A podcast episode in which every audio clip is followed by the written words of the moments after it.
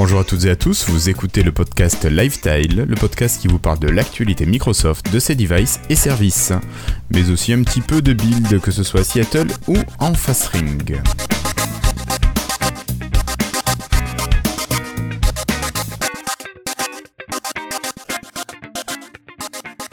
Bonjour, nous sommes aujourd'hui le jeudi 10 mai 2018 et vous écoutez l'épisode 130 de Lifestyle.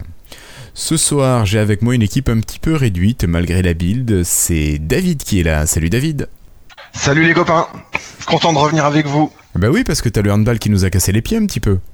Ah ouais, bah, de trois fois de suite, deux fois ou trois fois de suite. Les équipes souvent elles jouent le jeudi en fait, et comme quand on va à l'extérieur, bah, du coup on s'adapte au jour où ils s'entraînent. Donc ça a fait euh, paf paf tous les 15 jours, deux ou trois fois je crois. Donc voilà, c'est ça, c'est ça. Donc il va falloir arrêter le handball.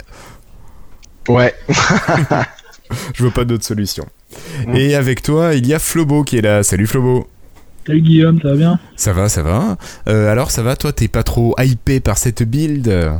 Bon, on va dire que la conférence en elle-même de Microsoft, je trouvais ça bon assez moyen. En même temps, on s'attendait pas à des miracles, mais bon, il y a des nouveautés sympas par-ci par-là quand même, donc ça reste intéressant. Ok, mais alors je compte sur toi et même sur toi, David, pour nous parler justement de ces nouveautés qui, qui ont été annoncées à Build et on verra ce qu'on peut en attendre. Allez, mm. alors euh, ben, je vous propose sans plus attendre de passer directement au dossier Build. Hello, I'm Bill Gates. Hi. Joe Belfiore from the Windows Phone Microsoft. Euh, cette build ne s'adresse pas à monsieur et madame tout le monde, cette build s'adresse principalement normalement aux développeurs des environnements Windows. Donc on a des annonces qui sont quand même à destination de personnes très spécifiques, des annonces qui sont plutôt techniques. Pourtant, on arrive quand même, nous, à trouver des informations qui peuvent nous intéresser pour les prochaines versions de Windows notamment. Est-ce que, Flobo, tu pourras nous dresser le portrait un petit peu de ce qui s'est dit, de ce qu'on peut retenir de ces trois journées de build? Euh, oui. Donc euh, historiquement, habituellement, le plus important c'était la conférence du premier jour, qui était vraiment les grandes nouveautés sur Windows et le futur de que et l'avenir que Microsoft, que l'avenir de Windows sur la prochaine année. Bon, depuis l'année dernière, ça a changé.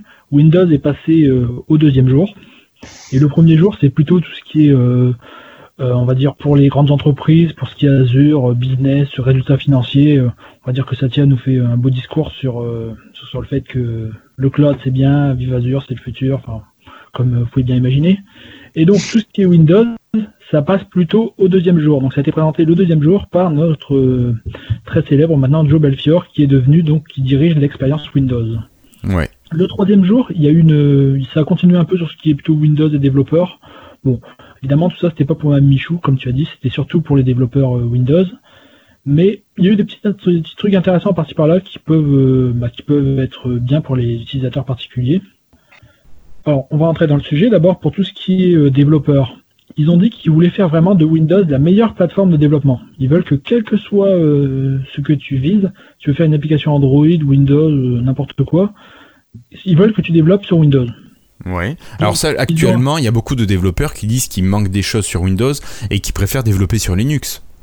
Oui, c'est ça. Bon, bon, évidemment, là-dessus, ils ont bien amélioré le système Linux, même s'ils n'en ont pas parlé beaucoup de mémoire.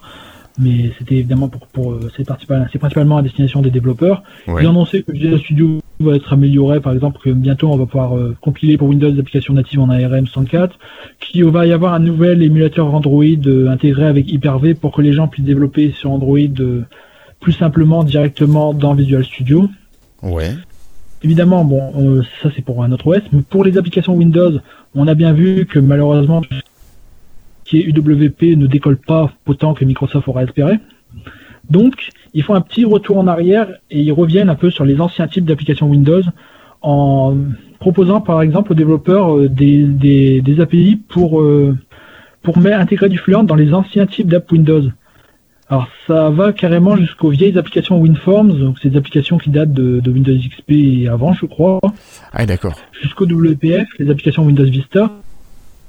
Et donc facilement, apparemment, facilement, c'est ce que disait, ce que le, ce que Joe disait dans la keynote, mais bon, je sais pas, n'étant pas, développeur, je sais pas si c'est vraiment facile, mais Bon, apparemment, il sera facilement possible d'intégrer du Fluent Design dans tous les anciens types d'applications Windows. Donc, on peut imaginer notre ami Christophe qui a qui a qui a donc ses vieilles applications qui sont encore en WinForm, bah, il pourra techniquement mettre du Fluent Design dans son euh, dans son euh, j'ai un trou Planning Pro. Ouais, par exemple. Euh, ouais, donc lui, j'- t'es sûr qu'il était en WinForm parce qu'il travaille sur. Il est en euh, WinForm, oui, oui, je sais. Il, il bidouille, il reste sur WinForm parce que c'est la- c'est le truc le plus classique, le plus simple Windows. Et, il a, et toutes les technologies suivantes, vu qu'elles ont été abandonnées plus ou moins euh, au bout de 3-4 ans, bah, finalement il reste sur le truc le plus ancien et il met à jour ça. D'accord. Et euh, pour l'instant, ça marche bien, même chez tous ses clients, il n'y a pas de souci. Oui, oui. Bah, le Donc- seul, la seule difficulté de ce genre de, de vieille, vieille technologie, par exemple, c'est que ça scale mal aux écrans, vous voyez, enfin, quand on change de résolution, des choses comme ça. D'accord. C'est un peu difficile à gérer. Il manque de choses un peu modernes. Mais bon, en général, c'est ce qui est encore le plus utilisé sous Windows de nos jours, je crois, parce que bon, euh, c'est les grosses apps, c'est du, vont pas, ils ont jamais refait entièrement leur code, hein, c'est, c'est encore du, Du code, WinForm qui était utilisé. D'accord. Ok. donc, Donc là-dessus, d'autres choses? Euh, je crois pas. Je, je crois que au passage, ils ont ils ont à nouveau parlé de leur nouvel installeur universel, ce qu'ils appellent MSCX, donc qui va supporter tout type d'app Windows. Donc euh, on pourra mettre dans un seul type d'installeur une application qui pourra être euh, soit une très ancienne WinForm jusqu'à une UWP pour le store. Donc euh, ça permettra de et ce sera compatible Windows 10 et Windows 7. Ça permet ça permet de faire un seul installeur pour tous les types d'applications Windows. Donc, encore une fois, c'est un petit retour en arrière parce qu'ils reviennent à, à leurs anciennes applications parce qu'ils se rendent bien compte que UWP et le store c'est pas c'est pas encore ben, Malheureusement, ça n'a pas pris. hein. ça n'a pas pris énormément. Donc bah, ils reviennent en arrière. hein. C'est le but maintenant, c'est de moderniser. ça- ils donnent aux développeurs des méthodes pour moderniser leurs anciennes applications et les rendre plus compatibles avec Windows 10. D'accord. Bon. Euh, nous, en tant qu'utilisateurs, euh, ça va pas nous déranger. Par contre, on va Non. perdre cette, euh, cette compatibilité entre les différents devices. Ah oui, Bon, après, avec le mobile qui disparaît, il reste Xbox et PC. oui, mais de toute façon, ouais, vu qu'il reste que Xbox et PC, ça ne c'est plus, plus très utile, j'ai envie de dire. Bon, Voilà. à l'instant, malheureusement. Mm, mm. Ok, donc Ah, pour cette partie, niveau des- Ouais, tu disais. je disais pour cette partie, je pense que tu as fait le tour. Bah, juste une dernière chose. Euh, un des grands, une des grandes critiques du store, c'était que le store prenait euh, trop d'argent aux développeurs sur les achats. Ouais. Euh, et Microsoft a annoncé que ça allait changer. Donc ça va être plus rentable pour les développeurs maintenant. Alors, comment ça va se passer? Alors c'est un peu compliqué. Si, euh, si quelqu'un achète sur le store via un lien depuis le site du développeur, c'est-à-dire par exemple tu vas sur le lien de, de- de- d'une appli- sur le site d'une application, tu fais acheter sur le Windows Store. Par exemple, on va sur le site de Popito sur Webrox. Oui voilà. Tu cliques acheter. Et dans ce cas-là, Microsoft ne prend que 5%. D'accord. Donc, si tu n'utilises pas la fonction de recherche finalement Oui, voilà, du store ça. Microsoft, c'est 5% uniquement que prend Microsoft. Et 15% si tu le trouves via le- la recherche du store ou via une pub du store. D'accord. Ah ouais. Mais comment tu peux faire la différence? Eh bien, toi, Bah, en fait, tu vas faire l'effort d'aller sur le site du développeur. Tu vas Ah ouais. cliquer sur le lien euh, qui est là-bas, ça va lancer directement le téléchargement. Comme ça, Microsoft doit reconnaître que tu es passé directement par le, le lien développeur. Enfin, Ah, éditeur. C'est quand même bizarre ça. Hein. C'est Ouais, un petit bah, peu bah, bizarre. Bah, Ils auraient peut-être pu couper la poire en deux et prendre 10% seulement, et dans tous les cas. Bah oui, mais, bah, mais bah, des- des- déjà c'est beaucoup moins que chez Apple et Google maintenant ils étaient à 30 hein, pour l'instant, je crois, hein, Mm. c'est ça? Oui, oui, Et- il me semble aussi. Et pour et Microsoft se rend- admet enfin que bah, ils sont pas en position de demander autant que les autres. hein. Mais c'est clair. Et Il y a des petits, il y a un petit euh, bémol là-dessus, c'est que c'est pas valable pour les jeux et pour le store Xbox. Sur le store Xbox ou pour les jeux, C'est ce ils que je prennent pensais. Oui. Genre sur un sur un Forza, ils prennent combien? 30%, je crois. Ouais, mais après. Forza, ils prennent tout, c'est à eux. Oui, bah oui, Forza c'est à eux, mais oui. évidemment, pour un jeu, oui, pour un, oui, pour un autre jeu. Allez, Mais allez. bon, ils sont encore, à mon avis, ils sont encore loin de sur les jeux. Ils dépasseront Steam et Steam mettront implémenté sur PC. Ils n'arriveront jamais à, à, à passer outre. hein. C'est Oui. Après, est-ce qu'ils visent vraiment les jeux Est-ce que c'est pas sur les les jeux? Il y en a quand même quelques-uns, même s'il n'y a pas forcément tous les grands hits. Euh, c'est plus sur les applications, je veux dire les, les applications utilitaires où on a quand même pas mal de retard et pas mal de manques. Oui, bah oui. Donc c'est peut-être intéressant aussi pour eux de baisser ce, cette marge qu'ils prennent et la laisser aux développeurs pour peut-être essayer de les inciter à revenir. Mais ouais, c'est c'est possible. Après, euh, je... mais tu vois, c'est un peu bizarre parce que d'un côté, ils, ils ont annoncé en même temps là, le, le nouvel installeur MSIX qui permet d'installer une WP depuis un point, depuis tu lances l'installeur sur le bureau. Alors ça veut dire que si le, en fait, ça fait que maintenant il y a trois façons pour un pour un développeur de euh, diffuser une UWP. Il peut l'avoir euh, via la recherche du store, via le lien vers le store. Là, là, il paye euh, donc euh, 15% bon. oui. à Microsoft.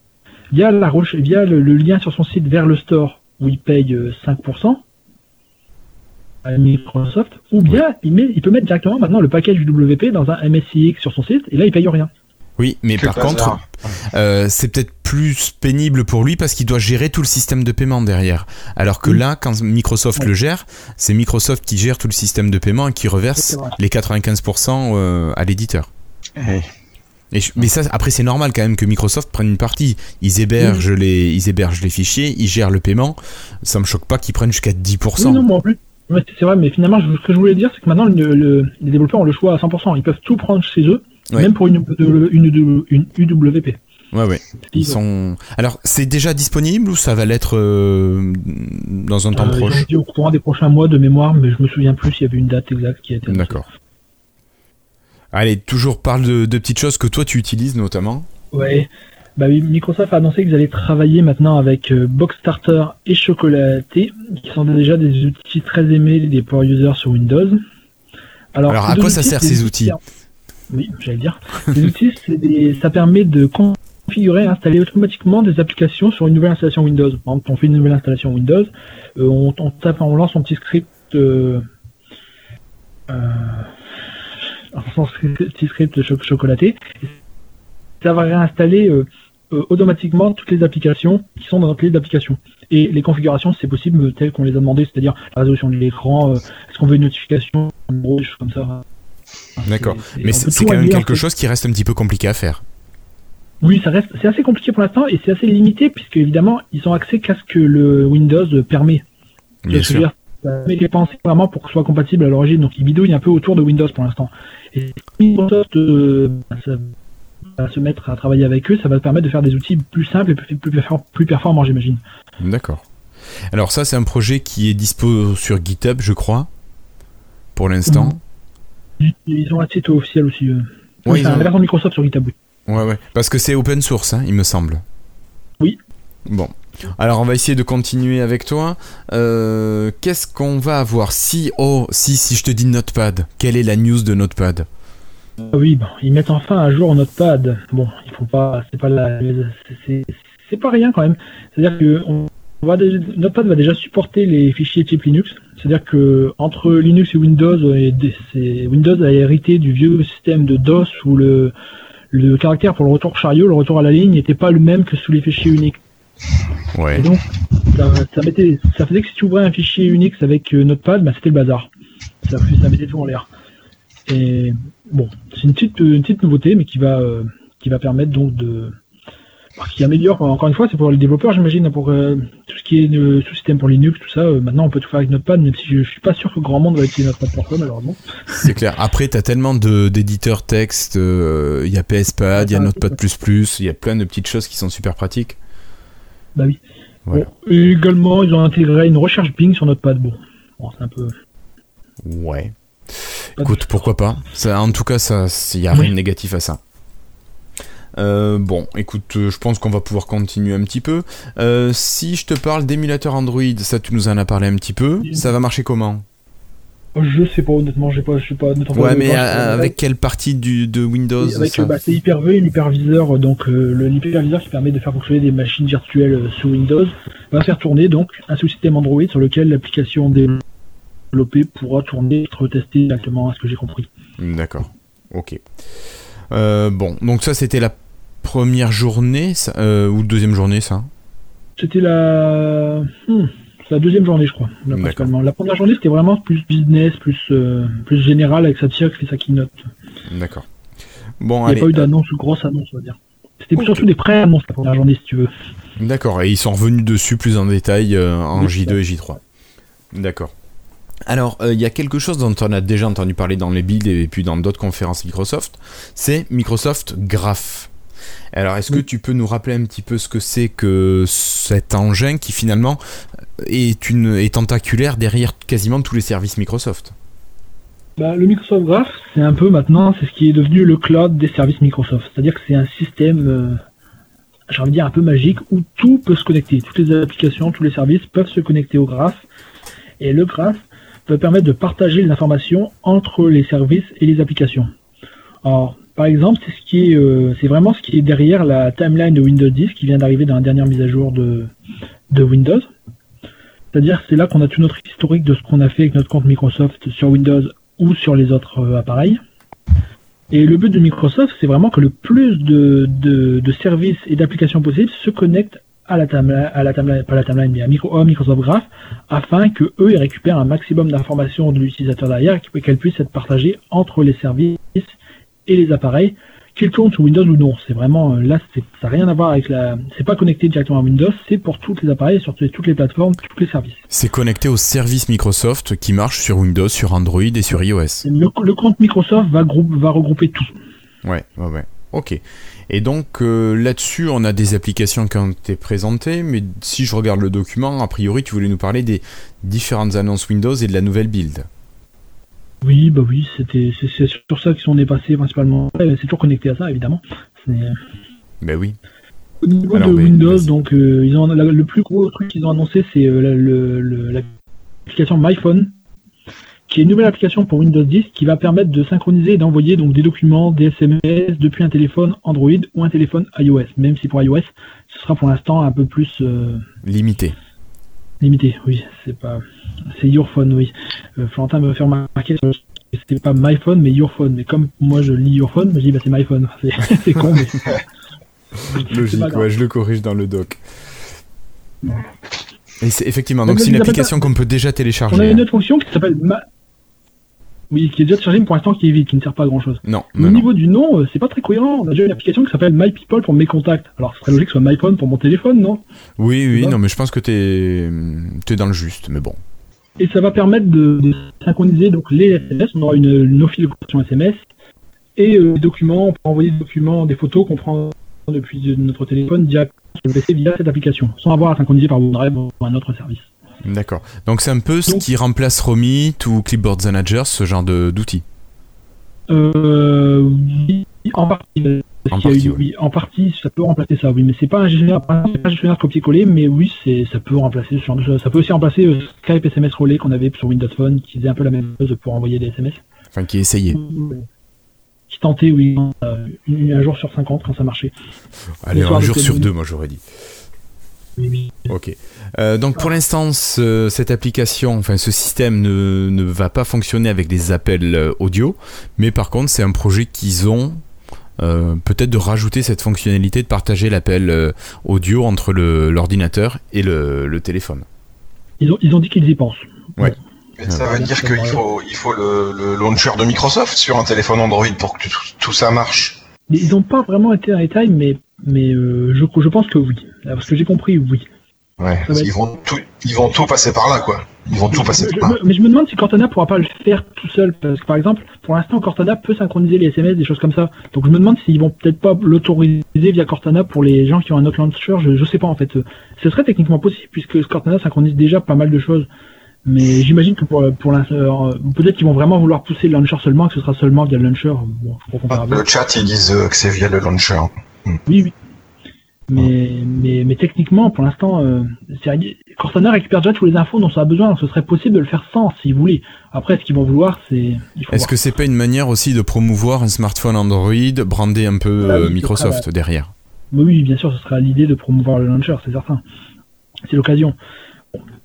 Et également, il va y avoir directement la timeline, même que la timeline sur Windows est synchronisée avec celle-ci. Euh, uniquement pour Android ou aussi sur Apple? Je dis que ça sera synchronisé avec le launcher Microsoft. Oui. Oui, avec le launcher Microsoft sur Android, oui, forcément. Donc forcément, ma question est bête, pas sur Apple. Bah, sur Apple, on peut pas, euh, ils peuvent pas mettre une timeline directement dans le système, donc ils peuvent pas, euh, ils peuvent pas intégrer la timeline dans iOS directement. Donc ce sera via l'application Edge, on pourra accéder à la timeline. Mais c'est indirect. C'est pas directement intégré à l'OS, ce sera via via l'application Edge. D'accord évidemment, chez Apple, on a moins accès, euh, le système est fermé, donc ils n'ont pas accès à, ils ont pas accès à tout. Donc il faudra passer par l'application Edge pour iOS, et là, euh, on pourra avoir accès à la timeline, mais il n'y aura pas de synchronisation d'SMS et des choses comme ça. Même si Joe Belcher a dit qu'ils étaient prêts à parler à Apple pour faire de ça le client officiel euh, de iMessage sur Windows. Bon, on en est loin, mais. Oh, écoute, va savoir, peut-être qu'ils vont trouver des arrangements qui vont les arranger et les uns et les autres. Il y aura peut-être du donnant-donnant là-dedans, mais. Euh, S'ils le veulent, je pense que c'est très facilement faisable. Oui, c'est oui, pas ça. Mais il y a quelques années, euh, je me souviens qu'ils avaient, avaient, proposé hein, une confédération entre FaceTime et FaceTime et Skype à Apple, et je crois qu'ils voulaient pas. Donc euh, après, euh, faut voir. Apple aime bien rester dans son jardin très très fermé. Hein. D'accord. Ok. Euh, mais tout à l'heure, je te parlais de presse-papier, et là, Microsoft nous a parlé de cloud presse-papier, le cloud keyboard, euh, clipboard, pardon. Le cloud clipboard, donc le presse-papier dans le cloud, est disponible, et il est déjà disponible dans la nouvelle bulle qui est sortie hier soir. Il va maintenant être possible de synchroniser son presse-papier Windows entre ses appareils. C'est déjà dispo donc dans Insider qui est sortie hier soir. Alors c'est tout simple. En appuyant sur en faisant la combinaison Win plus V, au lieu de CTRL V, on fait Windows V. Il y a une petite boîte de dialogue qui apparaît avec les derniers éléments qui ont été copiés. Donc euh, ça peut être du texte, des images, qui des images qui ont été synchronisées depuis un autre appareil, des images sur cet appareil. En fait, tout ce qu'on a mis presse papier sur ce ou un autre, ça va se synchroniser dans le cloud et on, va y avoir accès en faisant Windows V et on pourra directement le coller là où on se trouve. Alors, évidemment, le truc, ça, récupère beaucoup de données et il y a beaucoup de monde qui n'aime pas partager ces données comme ça. Alors tout ça, c'est entièrement désactivable. On peut l'enlever complètement ou le mettre en mode manuel. C'est-à-dire que par exemple, euh, en mode manuel, euh, dans la fenêtre, il va un petit bout pour avec un nuage quelle information je veux envoyer dans le cloud. Par exemple, si j'ai copié un mot de passe, je veux pas, celui-là je le fais pas. Si un truc que je veux envoyer sur mes autres PC, je clique sur le petit nuage et là, ça va, ça va synchroniser sur le cloud, il sera disponible sur les autres PC. Donc c'est assez bien, ça permet vraiment aux gens de faire de l'utiliser s'ils veulent complètement ou, bien l'utiliser partiellement s'ils n'ont pas envie ou pas du tout. C'est très ouvert. À terme, on nous a annoncé l'année dernière que ça allait également sur Android. Pour l'instant, ça n'est pas le cas. Ils en ont pas reparlé, mais l'idée à l'origine c'était que ça devait arriver via les claviers Swift Key, euh, d'après ce qu'on nous avait dit à la butte l'année dernière. D'accord. Euh, bon, mais ça marche. Euh, bon, alors après, la news suivante, elle est vraiment pour toi. C'est une annonce de Microsoft euh, à propos de l'explorateur de fichiers. tout simplement, il y a un thème sombre qui est maintenant disponible. Donc je pense que tu as dû l'activer, toi, dès hier soir Oui, oui moi je l'avais déjà activé sur les versions précédentes parce qu'il était disponible un peu fini. Ouais, il fallait aller bidouiller un petit peu, soit dans des clés de registre ou ailleurs. Oui, voilà, j'avais déjà bidouillé pas mal pour l'avoir en avance. Ouais, mais, bon, alors maintenant, à partir de la build euh, en skip ahead ou en fast insider? Je crois que c'est en fast, hein C'est en fast, oui. Non, skip et fast sont unifiés. D'accord, skip et fast actuellement sont au même niveau, ok. Donc, tout le monde est à nouveau sur la même version. Ok. Et donc Microsoft a proposé ce thème dark pour euh, l'explorateur du fichier et a quasiment supprimé le petit contour qui indiquait la fenêtre Windows ouverte. Et donc on a maintenant des fenêtres Windows qui sont quasiment sans bordure. Et l'idée, c'est qu'avec le Fluent Design, la gestion des fenêtres Windows va prendre de l'épaisseur et qu'il va être possible de voir immédiatement quelle fenêtre est au-dessus des autres sans avoir besoin du contour. Donc normalement, ça sera euh, grâce à l'effet graphique de Fluent que on verra tout ça. Mais t'as plus la croix, le, carré et puis le trait ah, Alors, si, c'est juste les, Ah oui. Tu, vois, la bordure, sur une fenêtre, t'as ta couleur d'accentuation autour de la fenêtre c'était un petit, c'était en, accentuation bleue, t'as un petit euh, contour bleu autour de la fenêtre, par exemple. Non, pas autour, juste en haut, moi j'ai. Pourtant, je suis en normal. Euh, bah, ça dépend ce que t'as mis. Euh. Là, j'ai les deux applis, là, j'ai j'ai Chrome et puis application Réunion Skype. Ah, Oui, mais Chrome, Chrome, il fait ce qu'il veut. Chrome, il ignore les trucs de Windows et il fait ce qu'il a envie de faire. Et, je ah, les dossiers. Faut que je par exemple, ouais, ou par exemple un explorateur de fichiers. Bah non, moi j'ai que là-haut le bleu. T'as pas un tout petit, tout petite ligne bleue autour? Alors attends, je suis en plein écran. Ah si, il y a un rikiki truc bleu, oui. Quand on n'est pas en plein écran, ouais. Oui, c'est ça, c'est ça. La, une dernière bordure d'un pixel qu'ils ont supprimé pour que ça soit vraiment borderless. Ah oui, d'accord.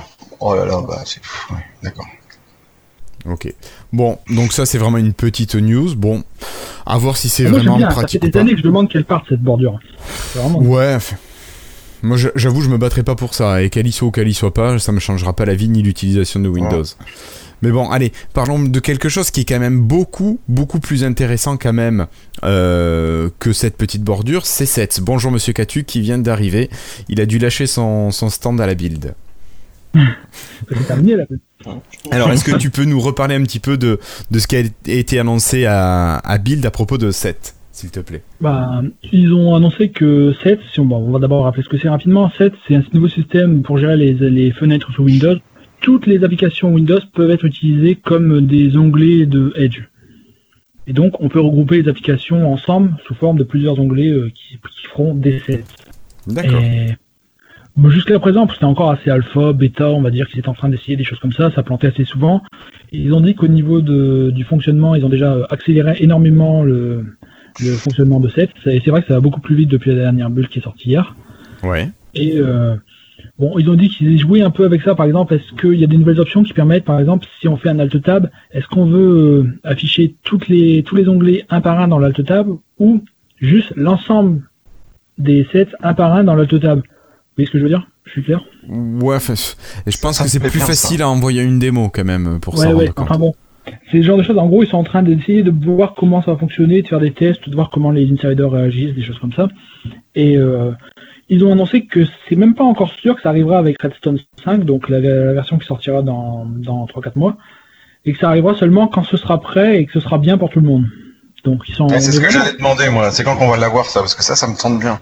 Alors, ben, ils sont encore vraiment en train de voir, ils sont, ils sont encore, encore en train d'essayer de voir comment ils sont, comment ils vont vraiment implémenter ça. Ils sont pas encore bien décidés apparemment. Ouais, c'est vraiment Ouais. sur de quelle manière on va pouvoir gérer les sets. C'est ça vraiment qui est en Ah oui, discussion. C'est, je trouve que c'est à la fois pratique et chiant en même temps, parce que des fois c'est bien, et des fois t'as pas envie de l'avoir. C'est donc c'est, c'est, je, c'est d'un côté, c'est peut être pratique parfois d'avoir plusieurs applications avec des onglets, et de l'autre côté, c'est pas très joli d'avoir des onglets en permanence parfois, euh, surtout que le fluent design, tout ça, t'as envie d'avoir une belle application en plein écran qui prend bien ton écran et qui est bien adapté, qui fait, qui fait joli, et donc c'est, pour l'instant, il y a un système où, qui est arrivé où tu peux désactiver sets par application, mais c'est un peu, c'est un peu le bazar. J'ai envie de dire, j'ai l'impression que c'est un peu deux directions, c'est pareil, qui savent pas trop comment le combiner en, en une, pour moi. C'est fouillis un peu. Oui, voilà, voilà. Parce que d'un côté, la Fluent fait des très belles applications, mais de côté, t'as qui casse un peu Fluent, donc c'est un peu. Oui, mais peut-être qu'ils vont travailler justement sur une manière de l'appeler ou de le présenter qui pourra rappeler euh, oui, oui, oui, oui, Fluent. enfin, c'est bien, c'est bien pour ça que je disais que c'est, c'est- on n'est pas encore sûr de comment ça va, ça se présentera Ouais, le jour où ouais, ça arrivera euh, pour tout le monde. Mais moi, je vais me répéter, mais je vois que 7, c'est le genre de truc au niveau boulot, c'est c'est exactement ce que je voudrais, quoi. Parce que ça va me permettre d'organiser le travail, de pouvoir revenir facilement. Et 7, c'est synchronisé entre les différentes machines? Alors, en théorie, oui.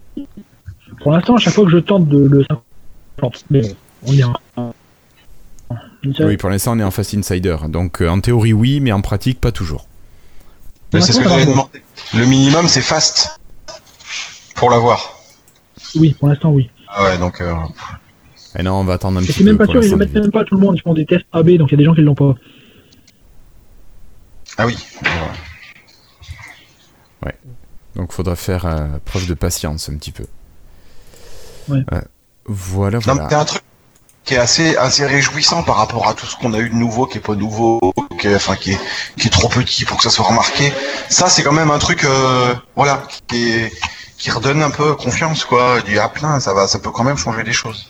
Bah, disons que c'est une fonctionnalité nouvelle qu'on voit et qui c'est pas une fonctionnalité qui va être anodine, ça peut vraiment euh, donner une autre manière d'utiliser le, le système. C'est là que c'est important, je trouve, Ouais. par rapport au fluent, qui est joli, mais qu'on s'en fout un peu et tout ça, quoi. Bah, voilà. Je, je- je croyais être le seul à le penser, mais bon, ça me rassure. Bah, ouais. Ok, alors en- oui, euh, quand Flobo vois les OS en face, il faut pas que. Voilà. Oui, non, mais bon, après, il faut avancer aussi sur le côté esthétique, mais moi, j'avoue que c'est pas forcément ce qui me, ce qui m'interpelle le plus. Euh, on a une personne dans le chat qui vient d'arriver, qui était à Build, qui était à Build et même qui était présentateur sur un stand à Build. Est-ce que Monsieur Catu, ah, ça y est, tu as activé ton micro, donc c'est parfait. Salut David. Bonjour à tous, vous m'entendez bien? Oui, Mhm. super bien. Comment vas-tu? Super. Eh bien ça va, je suis un peu fatigué mais ça va. Ouais. J'ai la voix de Roger Moore là si tu veux pour l'instant, à force d'avoir Ouais. gueulé pendant trois jours. mais- Bon, l'accent, c'est pas encore celui de Roger Moore, mais bon, ça, tu t'en doutais, je pense. Ah bon Merde. Il paraît que quand j'avais la voix enrayée, j'avais un meilleur accent anglais donc c'était cool. D'accord. Bon, alors toi, qu'est-ce que tu nous faisais à Build là-bas pour ceux qui t'ont pas suivi euh, sur Facebook ou sur Twitter? Euh, alors on avait deux choses en fait. On avait une, j'animais une conférence sur euh, WebVR, comment faire de la réalité virtuelle sur le web, Ouais. euh, avec Babylon.js bien sûr. Évidemment. Et on avait pour la première année un, stand. Donc ça c'était génial. On avait un stand avec donc sept démonstrateurs, des machines. on avait tout. On avait du PC, on avait même des Mac. J'avais même un Chromebook. Et ça avec pour démontrer que ça marchait partout. D'accord. C'est de la grosse piste sur les Chromebooks. C'est un truc de ouf quoi. hein, par contre, mais bon. Oui, mais ça marche partout. euh, Ça c'est vrai, Babylon.js lui il marchait partout, tu vois, il est, il est vraiment, euh, il fait pas attention à tout ça. C'est pas un raciste Babylon.js, il accepte tout le monde, toutes les machines, pas de problème. Voilà. Et en fait, on démontrait aux gens ce qu'ils pouvaient faire sur la 3D, euh, très peu dans le gaming puisque c'est pas trop le, le sujet de la build, mais beaucoup plus dans le cadre euh, industrie, pharmacie, médical, client, consumer, etc. D'accord. Et euh, vous avez eu beaucoup de visites alors sur le stand? Ah ouais, on a eu, euh, euh, on a été le, le stand. euh, donc il y avait quatre grandes zones. Nous on était dans la zone euh, donc expérience et réalité mixte. Ouais. C'était le stand le plus visité parce que c'était vraiment là où tu pouvais trouver une techno que tu pouvais utiliser tout de suite en fait. C'est-à-dire que les gens ils venaient, on leur faisait la démo et puis ils repartaient, ils allaient sur le site web, ils téléchargeaient Babylone et ils pouvaient tout de suite être opérationnels en fait. D'accord. Et- quelque chose qui leur plaisait bien. Et euh, on a eu du monde. On a fait euh, en tout un petit peu plus de 800 démos en one-one, c'est-à-dire à, à- par personne, 800 personnes à qui on a présenté un peu l'histoire, euh, répondu à leurs questions, etc. D'accord. Ce qui est pas mal quand même parce que sur trois jours, j'imagine que c'est pas des démos qui durent deux minutes.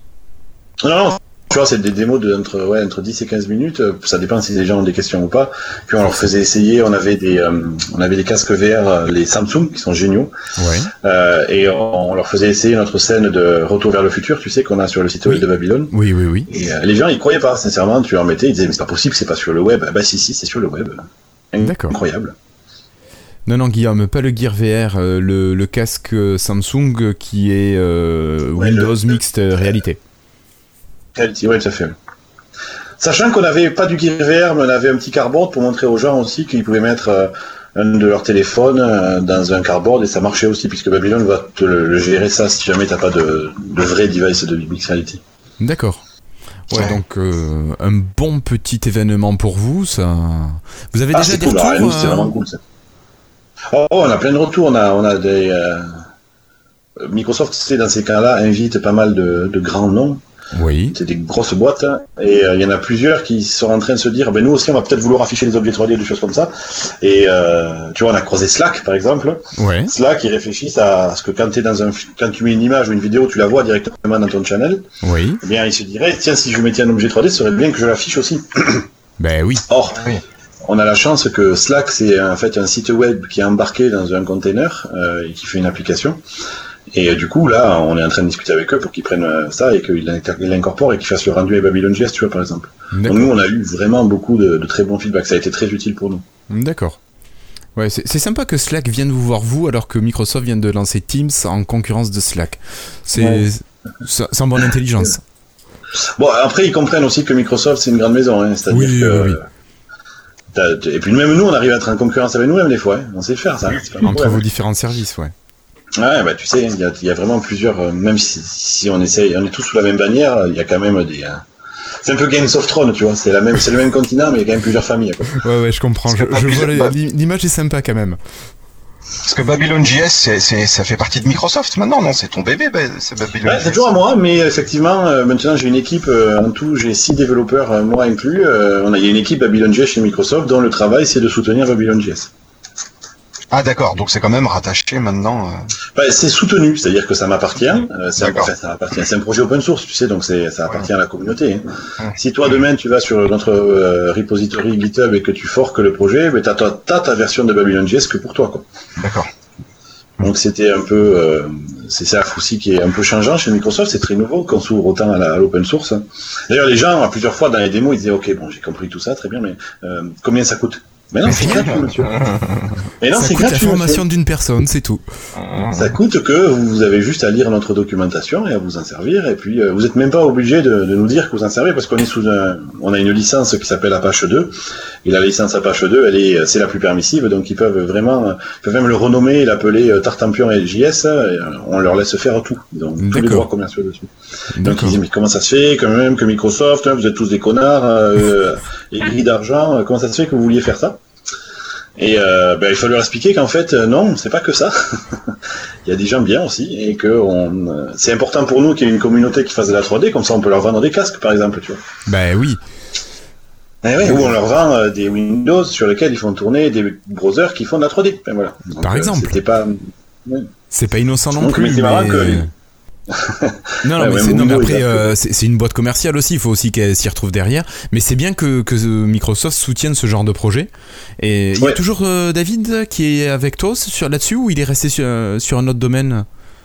Alors lui, il n'est pas officiellement dans l'équipe, en ce sens qu'il n'est pas payé pour travailler sur Babylon.js, mais ça reste son passe-temps. quoi. Bah oui, parce que vous étiez un petit peu tous les deux à la base du projet. Ouais, on était tous les deux à la base du projet, on l'a lancé ensemble, et puis là, moi j'ai eu l'opportunité de venir ici à Seattle, et du coup, euh, c'est comme ça que j'ai pu monter l'équipe. Et David, lui, n'a pas pu venir à Seattle, il est resté en France, du coup, c'était pas possible qu'il rejoigne l'équipe. Ouais. Et, euh, donc, euh, mais on, on reste tous les deux, on a fait, on a été interviewés plusieurs fois ce week-end, tous les deux, les papas de Babylon.js. Ouais, ouais, il vient te voir quand même assez régulièrement. puis aussi pour son boulot, j'imagine un peu à Corp, de temps en temps. Oui, bien sûr, tout à fait, mais là, il était là pour Bill, par exemple. Oui, oui. Et sinon, tu pourrais nous expliquer un peu comment ça marche, Babylon.js, pour euh, quelqu'un qui voudrait se mettre à la, à la réalité virtuelle sur navigateur euh, Comment ça marche là? Comment on fait pour commencer? Ah, très bonne question. Et tu sais que ce n'est pas obligatoirement que sur navigateur. C'est, euh, tu peux faire Ouais, une app sur le store. Ouais, mais tu vois, j'imagine vraiment quelqu'un qui veut commencer, qui se dit j'ai pas envie de me mouiller, j'ai pas envie d'aller trop loin. Euh, Allez, Ouais. je veux commencer comme ça sur mon navigateur, je veux partager ça sur mon site web. J'ai un site web, Ouais. j'ai j'ai envie d'embarquer ça. Et comment je fais? Bah, c'est très simple. Tu vas sur doc, doc.babylonjs.com, donc doc.babylonjs.com, et euh, tu, euh, tu verras notre documentation. Et parmi Ouais. les, les onglets, il y en a un qui s'appelle Exemple. Ouais. Donc c'est un ensemble d'exemples. Ça, c'est tout nouveau. C'est ce que j'ai rajouté très récemment parce que je m'aperçois que les gens lisent pas la doc. Incroyable. Ben, non, Euh, ça pas. et euh, on a un forum, tu sais, le nombre de fois où sur le forum, j'ai des gens qui sont venus me voir en me demandant quelque chose où il m'a fallu à peu près 5 secondes pour aller chercher sur la doc la même phrase et lui trouver. En fait, tu vois, j'ai fait la recherche pour lui, quoi. Ben oui, je, oui. Sais, je, je sais que les gens n'utilisent pas la doc. Bon.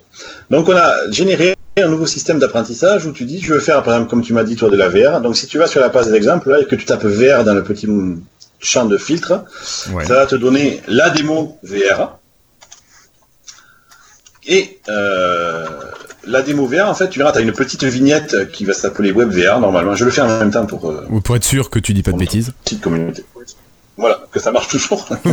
Donc ça marche Ouais, toujours. arrivé un petit bug. Euh, et si tu cliques dessus, en fait, sur la, sur la page, tu vas avoir un exemple d'une page où en bas à droite, il y a un petit lien, et tu appuies sur le petit euh, icône, et ça te bascule en VR. Et il faut bien sûr avoir un casque de réalité branché, sachant que nous, quand on ne détecte pas de casque de réalité branché, on se met en mode cardboard, c'est-à-dire que on s'y est, ok, peut-être qu'on se dit, t'as pas de, carte de, de- t'as pas de casque de réalité virtuelle, ça veut peut-être dire que tu as envie de faire une version avec ton téléphone dans un cardboard, tu vois. D'accord. Donc euh, ça marche quand même, même si tu n'as pas de casque de réalité virtuelle, Ça, tu verras juste sympa, une double image Ouais.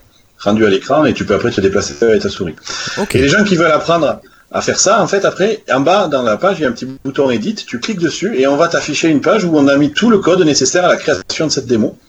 Et c'est comme ça, après ça, tu mets dans ton site web et c'est terminé. D'accord. Donc littéralement, en 5 minutes, hein, tu mets euh, le code qu'on t'a mis là et tu as ta scène V- web VR. D'accord. Ouais, donc c'est vraiment euh, Ah ouais. n'importe qui peut s'y mettre. Ouais, il faut juste avoir un site web, euh, Oui. c'est tout. Ok.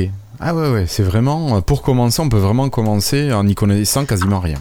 Alors tu peux commencer. Notre but d'ailleurs, c'est de rendre la 3D. Le but de Babylone, c'est de rendre la 3D accessible à, à tous ceux qui ne connaissent rien à la 3D. D'accord. Bon, ben, euh, pas mal ça. Voilà. Ok. Ouais, on a eu, on a vraiment eu de très très bons feedbacks et les gens étaient heureux de voir que Microsoft euh, se tournait vraiment vers le vrai open space, open euh, Source. source. pardon. Putain, j'en pète là. Je suis à la 3% de batterie, hein, donc autant vous dire qu'il va falloir que j'aille me brancher vite fait là. Pas de J'ai le problème. cerveau qui va s'éteindre sinon. donc, euh, donc voilà, c'était cool. C'était une build intéressante de mon point de vue pour Babylon JS. Après, euh, je vous laisserai faire vos commentaires sur le reste. Oui, ben t'as peut-être entendu déjà. Nous, après, bon, euh, pour le l'utilisateur lambda, c'est peut-être pas encore. Enfin, il y a des petites choses. Il y a des petites choses, mais c'est pas non plus la révélation comme ça a pu être certaines années. Alors, moi, ce que j'ai ressenti, et là je parle en tant que David Catu, gros disclaimer, et pas en tant que membre de Microsoft, Ouais. moi j'ai clairement senti qu'on parlait plus trop aux consumers, ça c'est vrai. Bon. Voire pas du tout en fait. Ouais, ouais. Après, on- ce qu'on disait, la SETS par exemple, c'est un ensemble de fonctionnalités, moi je pense, qui peut être très intéressante, mais je la vois presque plus éducation que personnel. Oui, c'est vrai que Madame Michu, euh, je suis pas sûr qu'elle ait jamais eu envie d'avoir des onglets dans ses apps, quoi. Mais euh, par contre, c'est vrai qu'à l'usage, c'est très agréable. Ça, c'est le genre de petit truc. euh, Bon. euh, Ouais, mais on, on est dans le cycle de vie d'un Windows maintenant qui est Oui. installé et on fait du, du, du peaufinage. hein. Et moi, franchement, on m'annoncerait, écoutez, les six prochains mois, il n'y a plus une fucking nouvelle fonctionnalité. Par contre, on va tout mettre au propre, ça va être turbo stable. Mais j'adorerais qu'on dise ça, quoi. Ah, mais moi aussi, même, je veux bien leur laisser deux ans pour qu'ils le fassent. Ah non, mais clairement, et que je me dise au bout, on a un truc, c'est rock solide, je peux m'appuyer dessus et jamais plus avoir de, de plantage ou de, Ah ou ouais. de soucis. Ah, moi je Bon, après, moi, je suite. dangereusement, je suis un insider fast, donc euh, c'est vrai que tu t'essuies les plâtres. Oui, non, mais face, voilà, là tu te plains pas quand t'as un bug. Mais euh, voilà, moi qui suis en release preview ou en version complètement standard, euh, j'ai pas envie que ma machine soit instable. Bon, je me plains pas trop, ça arrive assez rarement, mais. Moi, je- comme tu disais, c'est vrai qu'on en parlait d'autres fois, euh, ça serait bien maintenant qu'il y ait une phase de stabilisation maximale de- du système d'exploitation parce que on a déjà plein de fonctionnalités. Le reste, c'est presque la cerise sur le gâteau, quoi. C'est le petit truc en plus, mais qui apporte rien de, de grandiose et qui va révolutionner le, la vie informatique de chacun. Et, ouais, et en fait, le problème, c'est, tu as raison, mais ça, ça doit être une prise de conscience à l'échelle collective, parce que s'il y en a un qui s'arrête, la crainte, c'est de se dire, on va se faire dépasser par les autres, tu vois. Je comprends, je comprends. Mais après, se faire dépasser sur quoi? Je me dis, euh, maintenant, bon. En sachant que les autres, c'est qui aussi bah, il reste oui, alors, macOS, il reste Linux. il n'y a pas grand monde, c'est vrai. Ouais. J'avais jamais lancé un Chromebook, mais comment c'est nul, quoi. Euh, après, il paraît qu'il y en a de qui très bons. ça, quoi Bah, il paraît qu'il y en a des très bons euh, qui sont très chers aussi. Je sais pas ce que vous aviez, vous, comme on avait la version à 400 dollars sur le stand, là. Ouais. Ah oui, c'est les petits, ça. Il y en a à plus de 1000 dollars. Hein. Ah, là, je me disais 400, c'est déjà cher pour ce que c'est, quoi. Mais sérieux, je sais même pas si je m'en servirais pour caler un meuble, quoi. C'est incroyable. Non, mais tu peux acheter un vieux pavé, un vieux livre et euh, d'occasion à 1 euro, t'as ça, quoi. Euh, ouais, non, mais plus sérieusement, après, il y a beaucoup d'écoles aux États-Unis, il me semble, qui ont des Chromebooks. Oui, alors euh, ça, pour le coup, les Chromebooks, ben, c'est à cause du prix. Mais ils ont pas la version Android, hein. Ils ont Oui, non, non, non, non, ils euh, ont les petites versions. Oui, oui, bien sûr. Et en fait, ce que tu as, c'est que tu as Chrome, euh, voilà, tu as une machine qui fait tourner Chrome. Donc si ça. vraiment ton usage, c'est bien clair et tu ne veux faire que de la consultation web, je peux comprendre que c'est un usage. Mais dès que tu sors de ça, mais quoi que ce soit, mais ça c'est fini quoi. Ouais, mais je, je, je comprends. Moi, je, je sais pas à quoi ça pourrait me servir. Mais euh, bon. Ah, il paraît- Bah, c'est quand t'es toujours sur le navigateur, quoi. Ouais. Si tu regardes ta journée de travail ou de- de- d'utilisation de, ton PC, que tu es tout le temps dans ton navigateur, bah, un Chromebook, ça peut le faire. Hmm. Et puis Guillaume, Guillaume Père, il a raison là sur le chat. Il a raison sur le chat, en fait. c'est c'est- on l'achète aussi parce que l'IT l'achète parce qu'ils savent que tu peux faire rien avec. Et du coup, comme tu peux faire rien avec, t'as rien à réinstaller ou à nettoyer, il n'y a pas de cochonnerie installée dessus, quoi. Oui, oui, oui. Ah, Après, ça, c'était un peu Windows 10S. C'était un peu cette idée-là. Ouais, c'est encore différent. C'est encore Ah, si tu pars sur des sujets qui fâchent direct. différent. Mais moi, tu vois, j'aurais aimé avoir un compte Windows dessous de la 10S. Non, mais franchement, moi, Mais ça existe 10 toujours Windows 10 Oui, oui, c'est une option. Oui, oui. Mais moi, tu vois, c'est le genre de truc que j'aimerais pouvoir activer pour mes élèves.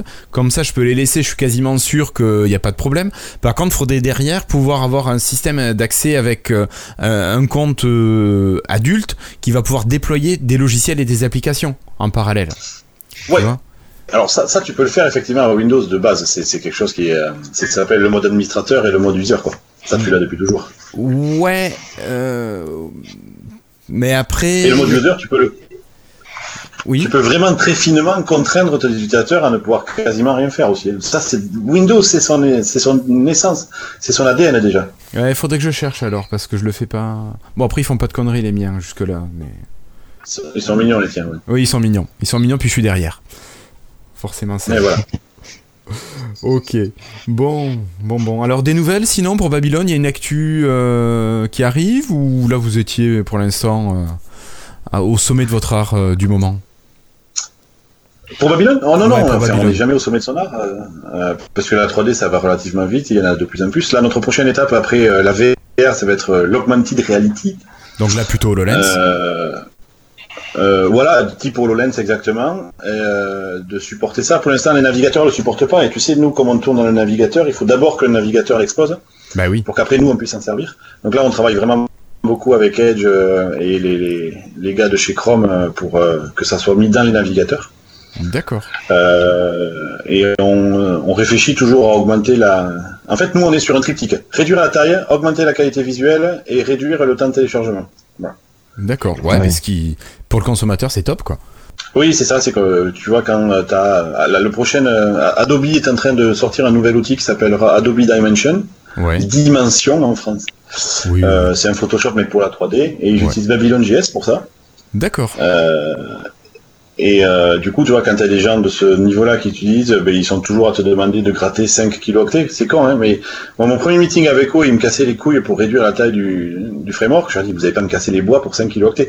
Et là, le mec, il va au tableau, il fait, voilà, nous, on prévoit d'avoir à peu près euh, 20 millions d'utilisateurs par mois. 20 millions d'utilisateurs par mois qui chacun vont télécharger euh, allez, 30 fois le framework par jour, puisque c'est une page web, ils vont afficher 30 fois la page web. Ouais. Donc 20 millions fois 30 fois 5 kilooctets, ça fait, euh, genre, je sais plus, genre euh, 300 gigas ou un peu plus. Fait, ah ouais, ok, ah, d'accord. Autant pour moi. Ok, je voulais gagner là, les 5 kilos. Allez, on va peut-être faire 6. Donc, tu sais, le mec, il arrive, il te met une petite miquette derrière la tête, il dit, toi, tu fermes ta gueule et tu vas t'asseoir. Oui, pardon, monsieur. Donc voilà, notre, nous, on est, on est toujours dans l'optimisation, en fait. D'accord, ouais, mais c'est next bien step, ça. En fait. Et en gardant un maximum de stabilité. Ah, bien sûr, et que ça marche partout. Ça, vraiment, pour un développeur, c'est moi, c'est pour ça que j'aime le web, parce que c'est la vraie promesse, c'est que tu vas vraiment écrire ton truc une fois, et après, ça va vraiment marcher partout, pour de vrai. Et pas du flan, ça marche vraiment partout. D'accord, ouais. Ouais, ouais. Faudra dire ça aux développeurs là qui développaient le jeu là que vous aviez invité là, comment il s'appelait? Un jeu qui était sur navigateur là. Age of Ascent? Je sais plus. Non, le- ceux qui étaient venus deux fois dans le podcast dans des hors-série là. Euh, chez nous D'un- Ouais, Ah, non, dans Space nôtre, Origin. dans, euh, on, avait réinvité. euh, Space Origin, Ah oui, supportaient même pas. Ils, ils Non, supportaient pas Edge, donc autant te dire que. Ah, ben, mais à la fin, ils supportaient IE et Edge. Hein. Oui, c'est vrai. Moi, je- je me but, rappelle d'un de- billet de- que j'avais fait, euh, là-dedans quoi. Ouais, ouais. Euh, oui, mais je pense que c'était une volonté ou un manque de volonté de, de s'ouvrir à tout, à tout le monde, je pense. Et ça, franchement, c'est quelque chose qui est remarquable actuellement de pas se fermer euh, d'un- à un écosystème. Mais bon, après, comme Oui, tu dis, c'est le web, ça permet cette euh, diffusion euh, large et, et variée vers tout le monde. Exactamente. Bon. Et là, David, par exemple, votre votre travail sur Babylon JS, il est, il donne les mêmes résultats sur tous les navigateurs qui, qui existent? Oui, alors ça, c'est vraiment le qu'on fait. C'est euh, donc nous on utilise WebGL, c'est la technologie en fait qui permet euh, de faire de l'accélération de 3D sur euh, les navigateurs. Donc tous les navigateurs aujourd'hui depuis quelques années le supportent, même sur les mobiles. Donc, Euh, même rendu partout. Donc du coup après il y a toujours des subtilités parce que en fait on reste tous des humains donc la spécification elle est écrite et après tu as des interprétations c'est comme la loi c'est comme tout tu peux pas être suffisamment précis pour que tout le monde comprenne pareil et c'est justement le boulot de Babylon JS de s'apercevoir que ah là vous tournez sur euh, Edge sur Windows mobile donc euh, on sait que ça c'est pas géré comme euh, sur Chrome dans Android euh, Banana tu vois D'accord. Ouais, donc vous avez des petites versions euh, différentes euh, qui ajustent selon le. Nous, en le système. interne, en fait, dans, notre- dans le moteur de Babylon JS, on a tout un ensemble de contre-mesures qui sont déployées pour que euh, on a une image de référence à produire et qu'on arrive à la produire. Après, il y a des différences de colorimétrie, mais on joue aussi sur le fait que l'œil humain, c'est pas non plus euh, euh, un Ouais, truc robot et qu'on peut. euh, On n'est pas sur une sonde colorimétrique. L'image bouge en plus, donc. des- Ouais. Non, non, exactement. C'est pas une sonde colorimétrique. Et puis en plus, il y a du mouvement, donc euh, on fait des rendus qui font en sorte que le- on ne met à jour, par exemple, que les endroits où il y a du mouvement. On a plein de petites techniques comme ça pour euh, pour tromper l'œil humain euh, et pour que ça marche partout pareil vraiment. D'accord.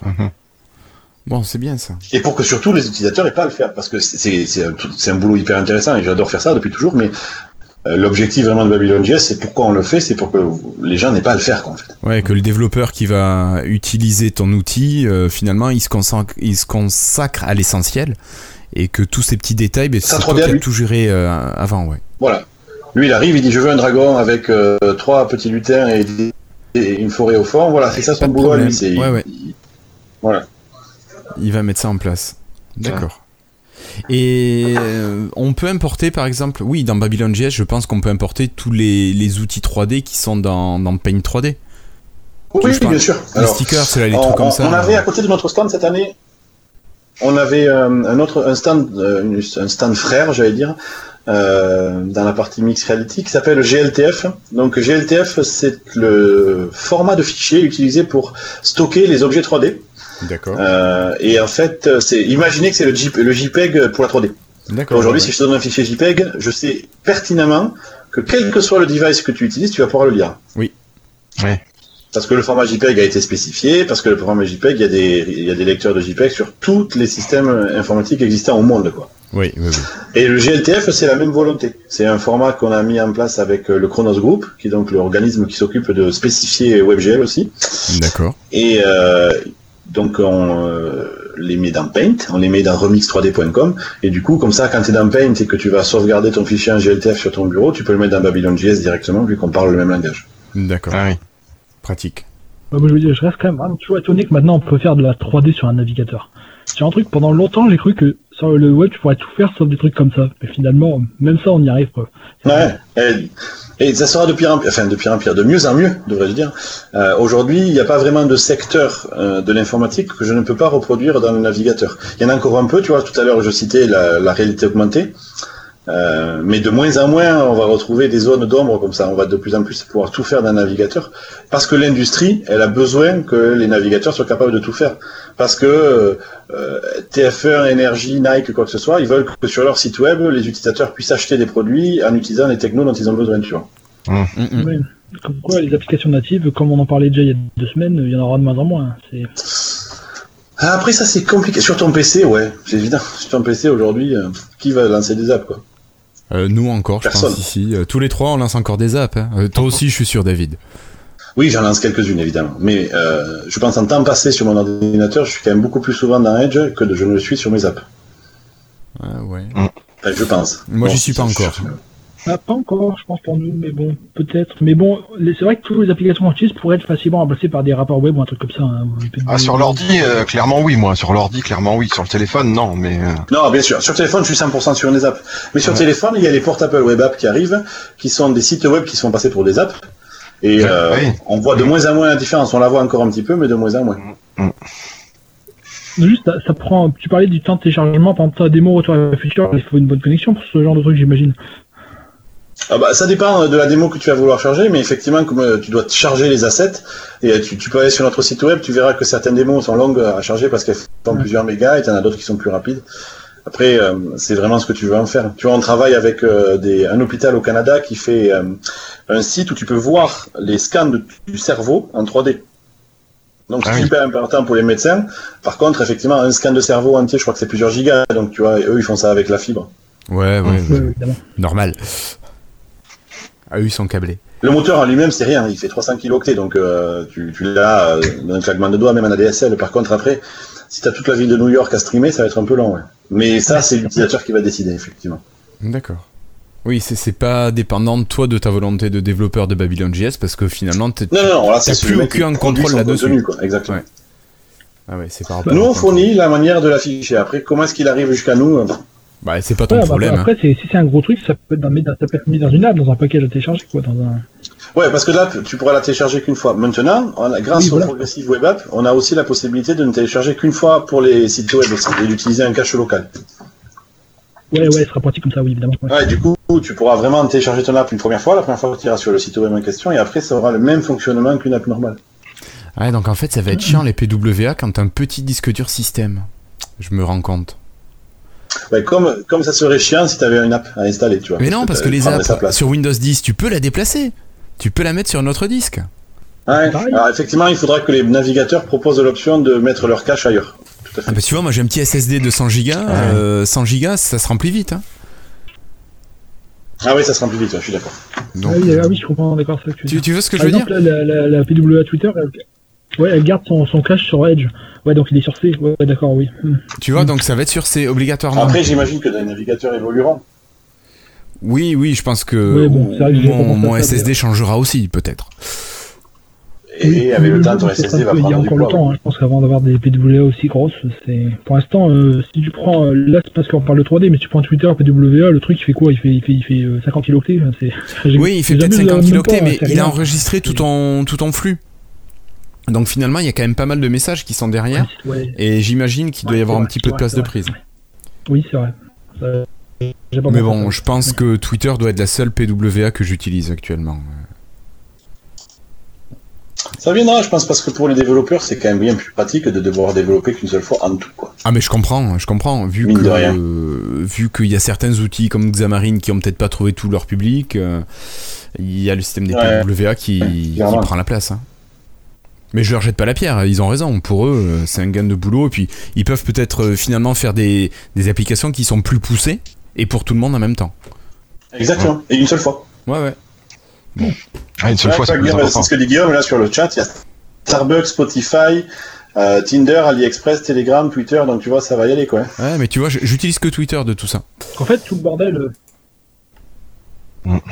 J'ai tout le bordel euh, Android contre Windows 10 mobile, tout ça, finalement, ça servait à rien au final, ce PWA à la fin. Ben, peut-être qu'on se dira que d'ici un an ou deux, euh, le, le marché des apps, euh, c'était une fausse excuse. Peut-être. hein. On verra. Ou Ça, alors ça on pourra, si ça a bien marché, on pourra ressortir un téléphone et on aura les apps de tout le monde. Bah oui, c'est ça que je me dis. Finalement, au final, l'OS, tu t'en fous, la plateforme sera le web, donc bon. c'est- J'y crois pas trop.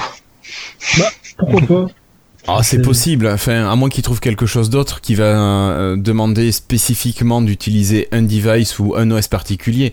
Mais quand tu vois l'avantage des progressives web apps, euh, je comprends que qu'on s'y dirige. hein. Ouais. Moi, Je me dis que effectivement, dans les deux ans qui arrivent, on aura peut-être euh, beaucoup, beaucoup, beaucoup plus de progressive web apps. Bon, Ouais, à voir. C'est sûr qu'on a plus de chances d'avoir beaucoup de progressive web app que du WP. Hein. Oh là là. Ah ouais, ok, Hey. on en est là. t'as décidé d'être désagréable Les mecs, ils arrivent, ils t'enchaînent, toi t'es crevé là, bravo. Boum, allez. Ouais, mais- mais c'est juste que j'ai reçu l'email euh, tout après-midi comme quoi Twitter disait qu'il fermait leur, il, il permet de définitivement les WP le 1er juin, là, donc de passer à la PWA. Ouais, mais Ouais. bon, c'est Twitter, quoi, c'est tout. C'est pas une grosse, euh, c'est pas une grosse société, c'est pas connu. Enfin, oublie pas qu'il y a la, les WP de, de, de Teams qui s'en va là aussi. Hein. Oui, je sais, je sais. Le 18, non? Le 18 mai? 17, 18 Je mai? Sais plus quelque quand, chose mais dans pas longtemps. Ouais, je sais. Je sais, je l'utilise pour les dernières fois sur mobile. Euh, Ok, bon, on va peut-être continuer après cette digression sur euh, Babylone. Bah, David, si tu veux rester, tu restes avec plaisir. Sinon, bah écoute, tu vas te reposer, t'avais besoin de te rebrancher. Ouais, je vais couper mon micro, je vous écoute. ok, ça marche. Merci David. Bisous. Merci beaucoup pour euh, Merci. tes infos. Merci beaucoup. Bye. Allez, donc on en était... euh, hop, on a fini sur 7, on a fini sur Babylon JS. Et Flobo, tu devais nous parler de Cortana, de- d'une refonte complète de Cortana. Pas complète, hein, pas partielle. Mais Oui. oui, on en avait parlé il y a quelques mois. Il y a Microsoft qui voulait refaire une refonte, qui voulait faire une refonte de Cortana. Alors actuellement, enfin non, avant, dans le dans la le petite euh, partie Cortana de la barre des tâches, quand on cliquait, on avait euh, le la j'ai un trou. Le fil d'actualité s'affichait Mm. avec par exemple les dernières actualités qui nous intéressent, euh, notre suivi de colis, la météo, tout plein de choses comme ça. Et ils ont décidé de changer ça complètement. Alors dans Redstone 4 qui est sorti il y a, il y a deux semaines là, Oui. euh, maintenant, ils ont enlevé tout ce qui est fil d'actualité de Cortana. Oui.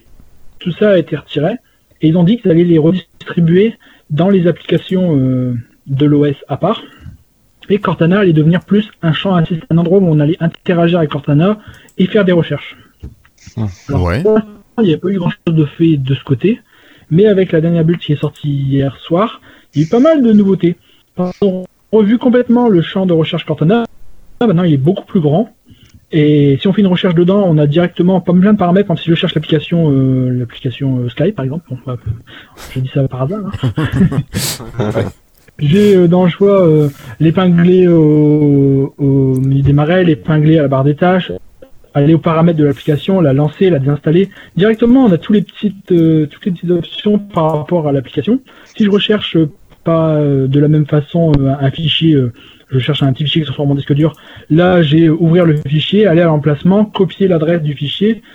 Donc oui, ils ont eu plein de petites, plein de petits trucs pratiques directement dans le champ de recherche Cortana qui permet d'interagir avec ce qu'on va, avec ce qu'on va trouver. Ouais. Et- Alors moi, je, euh, ça, tu l'as déjà sur Ça me RS4. rappelle hein. un peu ce qu'on avait sur Windows 8. Sur RS4, par exemple, le fait de pouvoir désinstaller et épingler, tu l'as déjà. hein. Oui, donc, les droits, non? Pardon? Avec un clic droit, oui, pardon. Oui, parce que maintenant, t'as un- carrément, t'as une fenêtre beaucoup plus grande et carrément toutes les options qui sont là. D'accord, ça Et affiché directement. Directement quand dans de recherche. Ok. Voilà, et par exemple, si je tape Word, là, j'ai ouvrir, euh, en ouvrir, ouvrir en administrateur, en administrateur, euh, épingler, désinstaller, et la liste des documents restants sont les documents récents que j'ai ouverts dans Word directement. D'accord. Recherche Cortana, rien qu'à Là, j'ai juste tapé W. J'ai tapé W, il m'a mis Word avec tout ça directement. D'accord, ok. Tu vois? Oui, alors que moi j'ai la même chose, mais je suis obligé d'aller faire un clic euh, droit dessus. Oui, c'est une refonte de la façon de. C'est juste que c'est beaucoup plus grand. Ils en font vraiment un champ de recherche euh, complet, un peu comme ce qu'Apple là, je sais plus comment ça s'appelle, on en avait parlé il y a quelques mois là, c'était euh, Finder, je crois. Enfin bon. D'accord. Mais d'un autre côté, on a perdu dans tout ce qui était dans le fil d'actualité Cortana, et ça, ça commence à apparaître ailleurs également. Alors par Ouais. exemple, j'ai fait une commande Amazon cette semaine, et avant qu'il il y avait une notification dans Cortana qui me disait si je voulais suivre le colis. Ça, ça m'a marché qu'en version euh, USA malheureusement, parce qu'on sait pas pourquoi ils l'ont pas encore, ils l'avaient pas encore activé en, en français. Et une fois qu'on a qu'on accepté de suivre le colis, le suivi de colis se retrouvait donc dans ce dans Cortana. Il fallait que je clique sur mon Cortana dans la barre des tâches, et là j'avais mon suivi de colis. Ouais, ouais. Alors maintenant, c'est différent. Lorsque j'ai fait ma commande, j'ai eu, un, eu mon courrier euh, mail euh, UWP petite, un petit message sur le mail de suivi de commande qui disait est-ce que je que vous voulez que je suive ce colis? J'ai dit oui. Et directement, ça m'a créé un, événement dans mon calendrier Windows qui correspond à l'arrivée de ce colis et donc qui, bouge au fur et à mesure que les avis euh, qu'on me donne une date approximative. Et là, directement dans cet événement-là, dans le calendrier, j'ai les liens pour aller suivre le colis euh, directement avec le, le numé- le numéro tracking et tout ça. et euh,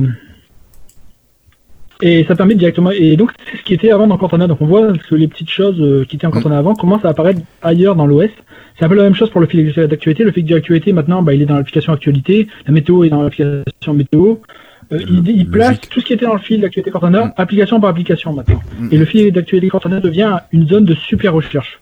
Et j'ai l'impression que ça commence à arriver même pour les personnes qui sont pas un insider, parce que moi, je vois, j'ai fait une réservation Airbnb et euh, j'ai courrier qui m'a signalé que j'avais un truc et que ça allait être rajouté à mon calendrier.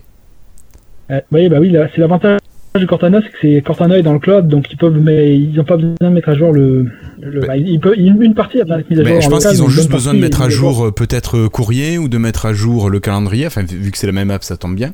Mais euh, voilà, l'app, ça se met vite à jour, enfin facilement voilà. à jour, donc euh, c'est bien, ça arrive rapidement ça. C'est vrai que Florentin ajoute qu'ils ont dit qu'ils ajouteraient des choses dans l'Action Center aussi, dans le centre de notification. C'est vrai qu'ils ont dit qu'ils donneraient des informations là. Pour l'instant, il n'y a rien, mais.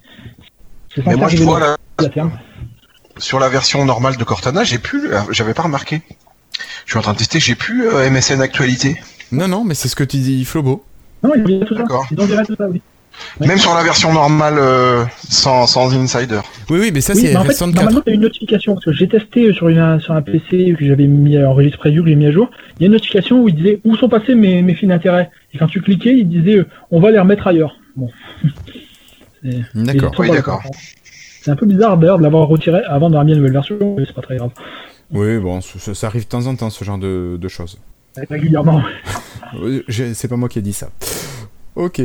Euh, bon, mais ça, c'est bon. Je crois qu'on a fini sur la partie build au pluriel. Bah, je pense. hein. Ouais. Et puis, on va peut-être un peu trancher dans le lard pour Après, il y a des les, petits- il y a prochaines. nouveautés développeurs, mais Ouais. je saurais pas dire assez, donc bon, c'est pas. Oui, bah oui. Bah après, il y avait pas mal de choses autour de Fluent Design euh, qui a été amélioré, qui a été. euh, Bah oui, euh, ils ont montré des concepts aussi de la ouais. façon dont ça allait évoluer, mais c'est difficile de. Vraiment, il faut les regarder, hein. C'est. Voilà. À la rigueur, moi, c'est vrai que j'ai fait une sélection de quelques, quelques sites, mais on pourra rajouter ces sites euh, sur le billet de l'émission. Comme ça, vous pourrez aller voir euh, directement ce que ça donne sur euh, les, les sites de news américains qui étaient à Build et qui ont pris des photos et qui mettent ça en ligne. Quoique, il y a peut-être même Microsoft qui doit avoir ça sur son blog officiel euh, avec de- des images encore meilleures. Bon, euh, allez, on continue, on continue et puis on passe donc aux news et rumeurs.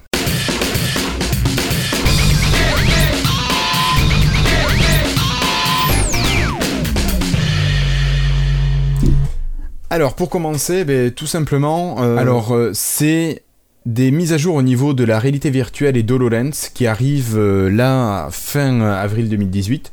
Alors, pas des choses complètement exceptionnelles, mais des choses... Qui sont arrivées alors Oui, qui sont arrivées, pardon. Enfin, quand je dis qui arrivent, qui viennent d'arriver.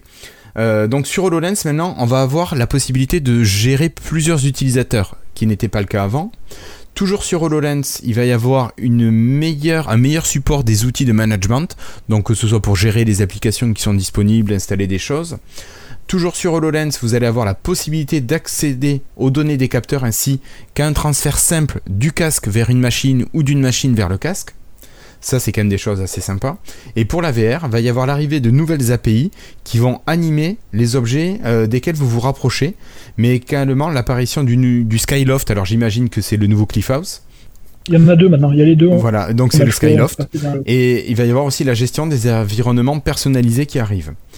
Euh, voilà, donc il va y avoir des nouveaux tutos, des nouvelles animations, le support de Skype pour partager la vue en réalité virtuelle. Et ça, c'est ce que tu as testé euh, cet après-midi ou hier avec euh, l'ami Florentin. Oui, on a testé ça, c'était amusant. Alors, surtout, j'ai vu Skype, première application, à avoir fait entièrement une interface de l'IWV pour la VR. C'est-à-dire qu'on a une interface complètement différente de l'interface qu'on lance habituellement sur le bureau. Et alors, on s'est mis à tester ça, on pensait que ça allait planter comme et en fait, ça a marché super bien. j'ai fait partager ma, vue VR avec Florentin. Et là, donc, il pouvait me parler, on pouvait se parler via Skype. Et lui, il entendait, euh, il voyait ce que je voyais dans mon casque de réalité virtuelle. Il entendait ce que je, les sons de ma réalité virtuelle. Et il a pu visiter ma, ma House, mon Skyloft. On a lancé l'application de Popito. On a fait un peu des tests là-dessus. On a fait le test, euh, l'application testée sur Mars. Et, ça a marché tout le long. Il a réussi à, il a tout ce que je faisais sur la VR, il disait que ça marchait assez bien, qu'il voyait assez bien, il entendait bien. Alors surtout j'étais avec mon ADSL assez pourri en train d'uploader ça en plus, donc c'était assez... Euh, ça m'attendait à ce que ça marche très mal, mais vraiment c'était assez fonctionnel. D'accord. Euh, c'est. Euh, Mixed Reality. Oui, c'est sur le casque classique, hein, oui. Enfin classique, le casque pas cher, je vais dire. Oui, le, le nouveau.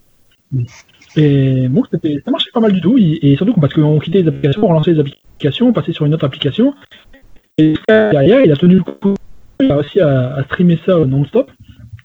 C'était assez étonnant, ça marche bien. Bon, ça a mal fini, ça a fini au bout, de, au bout, de, au bout de 40 minutes. J'ai vu un, écran, un écran bleu et ça a rebooté, mais bon, hein, c'est. Ouais, mais toi, de toute façon, de toute façon, t'as toujours, euh, as toujours des bugs qui arrivent. Tu sais pas faire ça. Mais sinon, ils ont bien amélioré quand même euh, le mix reality parce que par exemple, rien que l'animation pour se téléporter avec le, vous voyez l'animation pour se téléporter avec le contrôleur, on en pousse le, le joystick. Ouais. Euh, je sais pas si vous vous rappelez de ça. Oui, oui. Ils testé. Et maintenant, euh, le contrôleur que tu vois dans la Mix il déforme un peu lorsque tu pousses les joysticks pour montrer la direction où tu vas aller. Effectivement, j'ai vu, j'ai vu la news passer. Ouais. on voit, on, voit qu'ils travaillent encore dessus, même s'ils n'en parlent pas beaucoup dans les, notes de chaque bulle. Mais ça avance bien. D'accord. Allez, on continue donc toujours dans la réalité euh, mixte. Euh, cette fois-ci, il semble que le casque de, réalité mixte de Samsung a été reconnu comme étant le meilleur, même euh, tout à l'heure David nous en parlait. Moi je l'ai pas testé donc je pourrais pas dire, mais le Current Times rapporte que Samsung travaillerait sur un casque premium cette fois-ci qui serait sans fil. Alors moi je me pose la question de l'alimentation parce que ça doit quand même consommer pas mal. Après c'est pas l'intelligence qui est dans le casque, sur les casques de réalité mixte. Mais voilà, donc Samsung euh, utiliserait cette fois-ci ses composants pour le construire.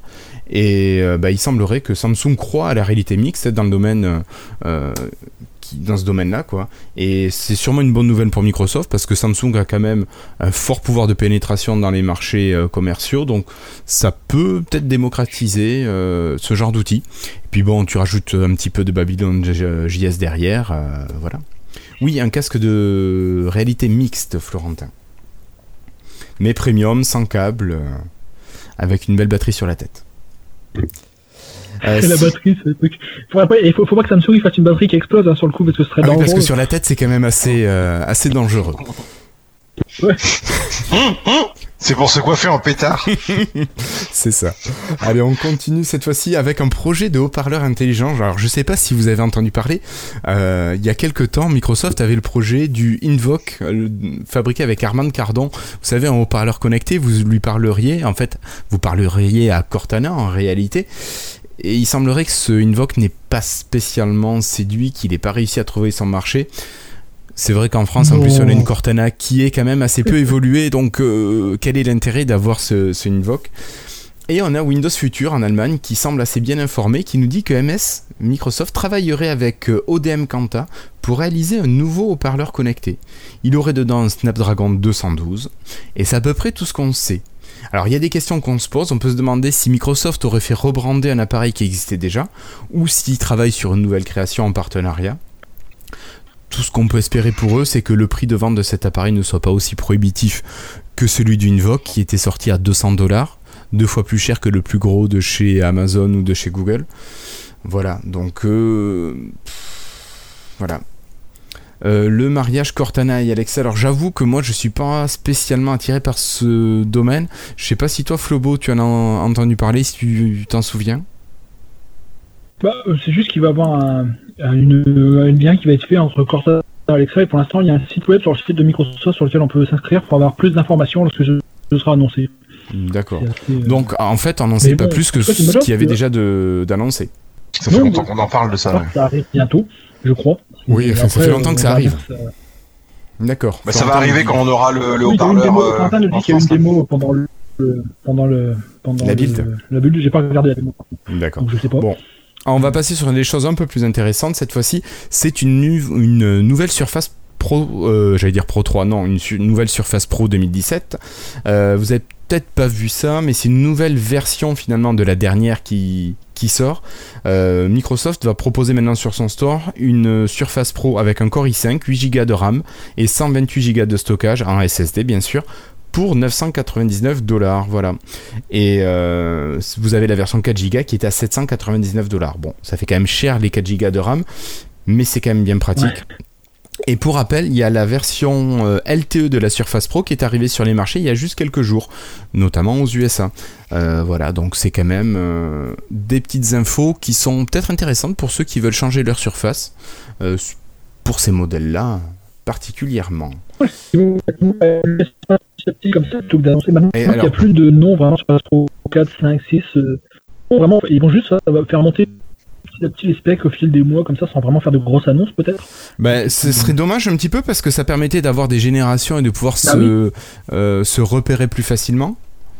Peut-être que tous les trucs quand même un gros refresh, euh, il y aura un petit upgrade en attendant. Ouais, ouais, mais là c'est vraiment une version intermédiaire qui n'existait pas. J'ai l'impression qu'ils sont venus intercaler euh, un nouveau modèle dans la famille des Surface Pro. Bon, c'était une petite news en passant. On va continuer avec euh, une euh, mise à jour du Surface Studio. Vous avez tous un Surface Studio à la maison, évidemment. Vous savez, c'est le gros, le super ordinateur de chez Microsoft, là, tactile, qui fait combien? 26 ou 28 pouces? Je sais plus. Beaucoup. Beaucoup de pouces, voilà. Euh, je, sais plus, ouais, ça doit être 28 pouces. Euh, et il a reçu une mise à jour de firmware. Alors, pas pour des nouvelles fonctionnalités, ça faisait déjà quelques temps que euh, il n'avait pas reçu de mise à jour firmware, mais cette fois-ci, il a reçu des mises à jour pour accueillir le Xbox Wireless Adapter et pour permettre d'utiliser votre manette Xbox sur tout simplement le Surface Studio. Donc ça doit quand même être sympa de jouer sur un écran aussi grand et d'aussi belle résolution avec de belles couleurs. Je pense que c'est peut-être pas l'objectif de base, mais ça doit quand même être sympa. Vous pouvez pas déjà jouer euh, sur n'importe quel ordi avec une, manette Xbox? Non, non, pas forcément, non. Il n'y a pas de Bluetooth dans le. ah oui, sans la brancher en fait. Il n'y a pas de Bluetooth dans Surface Studio? Alors je, je sais pas pourquoi, j'ai pas vu quels étaient les, problèmes, mais il y avait des, des incompatibilités. Donc maintenant c'est réglé avec cette mise à jour de firmware. J'imagine les personnes qui achètent le truc et puis après il peut pas brancher son manette Xbox, ça aurait fait un peu con. Ça ouais, est-ce que moi je peux avec un petit ordi n'importe, euh, un petit portable. Oui, mais tu le fais en, Bluetooth ou tu le fais en, filaire? Ah non, je le fais en USB. En USB, ouais. Oui, en USB, je pense qu'il n'y a pas de problème. Euh, voilà, voilà. Euh, vous avez sûrement fait votre mise à jour, je passe du coq à l'âne, mais vous avez fait votre mise à jour de Windows, vous êtes passé en version 18.03, c'est la version de fin avril 2018, et alors moi je sais que j'ai passé plein de machines au boulot et puis à la maison euh, sur cette mise à jour et j'ai eu aucun problème. Mais il y a pas mal de sites américains qui relèvent des, des plantages au démarrage directement avec des écrans noirs et des Windows qui sont briqués. Euh, je sais pas, toi Flobo, euh, t'as pas eu ça toi? Bah, moi je suis équipe partout donc bon, je suis cette mise à jour. Oui mais je veux dire, t'as jamais eu d'ordinateur qui a été briqué après une mise à jour? Alors que pourtant, t'es quand même habitué aux bugs et c'est toi qui les Euh, relèves. Là, depuis trois mois, on va dire que briquet, après, faut voir ce que dit briquet. À mon avis, les gens, ils ont un écran noir, ils imaginent que leur PC est briqué. Mais Oui, tu non, alors, il y a des moyens de contourner la situation, ouais. choses comme ça, juste, à mon avis, les gens savent pas le faire. Je pense pas qu'ils sont briqués, briqués. Ça doit être juste chiant pour les, pour les particuliers qui se retrouvent avec ça. Oui, oui, en fait, quand je dis briquet, c'est juste que t'as plus rien qui est facilement accessible. Windows Voilà, démarre pas voilà, quoi. c'est ça. mais- Voilà. Mais justement, il y a des tutos qui sont disponibles sur Internet pour pouvoir euh, assez facilement euh, revenir en mode sans échec et ensuite euh, restaurer une version précédente de Windows. Bah oui, voilà. Ouais, mais quand tu peux pas allumer ton ordi, tu peux pas aller sur Internet. Non, non, non, mais Ouais, en fait, direct, avec, euh, je crois que c'est avec une clé USB, tu peux passer en mode sans échec. Et à partir Ouais. du mode sans Non, mais- échec, tu restaures une version précédente et tu retrouves euh, ton ordinateur qui fonctionne. que- C'est vrai qu'il y a des gens, ils ont pas pas le réflexe de chercher sur leur téléphone ou je sais pas quoi, par exemple. C'est vrai que ça doit être un peu déroutant pour certaines personnes. Oui, et puis avec ton téléphone, te faire une clé de redémarrage, enfin une clé bootable de Windows, c'est pas très pratique. C'est pas une clé, mais c'est pour accéder au mode- Juste pour avoir les infos. Oui, oui, oui, bien sûr. Oui, il faut avoir l'info, oui. oui. Ouais, ouais. Euh, voilà. J'ai eu du mal à passer avec ma Surface 3. Elle est peut-être un peu vieille, mais euh, Bon. il a tenté, le- il a, il a fait trois quatre échecs d'installation avant de finalement réussir. J'allais abandonner, mais D'accord. Bon. Ah ouais, non, moi tu vois, tout est passé même sur des vieilles machines que j'ai au boulot qui ont pas loin de 10 ans et tout est passé sans aucun problème. Peut-être un petit reset, ça lui ferait du bien sur phase 3 à force, parce que la... Mais je pense que c'est ce que j'avais fait pour la mise à jour d'avant.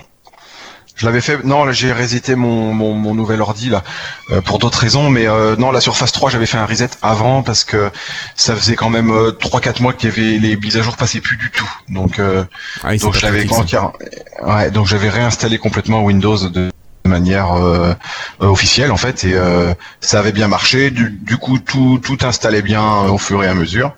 Sauf là, la dernière, là, qui a, qui a eu du mal à passer, mais qui finalement est passé. Donc pour l'instant, je suis à jour, c'est bien. Ok. J'ai même l'impression que, tu sais, j'avais un problème de, j'avais un problème de, hum, enfin, je l'ai toujours, mais beaucoup moins, de batterie. C'est-à-dire que pour se charger, elle, euh, il y avait besoin qu'elle soit éteinte. Et j'ai Oui. l'impression que maintenant, euh, Elle charge quand même un peu allumée. elle charge quand même un peu allumée. Ouais, bah ça, j'imagine que c'est son âge aussi, mais. Euh, Ouais. Je sais pas, ils ont dû faire des trucs sur les pilotes de batterie ou je sais pas quoi. Je sais pas si ça existe d'ailleurs. C'est peut-être des conneries ce que je dis, mais Non. ça marche un peu mieux. Ok, bon, Ouais. écoute, euh, c'est toujours ça de gagner. Allez, moi je vous propose de quitter cette mise à jour 18.03 et de passer sur la Xbox, cette fois-ci en version euh, Ring Alpha. Donc euh, sur la Xbox, vous pouvez aussi être insider et bénéficier des mises à jour en, avance. Et Microsoft a euh, publié une mise à jour récemment et cette mise à jour et à la porte va bien sûr euh, des correctifs de sécurité, mais elle va également euh, faire apparaître des groupes avec euh, jeux et applications. Et ça va vous permettre aussi d'accéder à plus d'options sur la vie privée le paramétrage de la famille.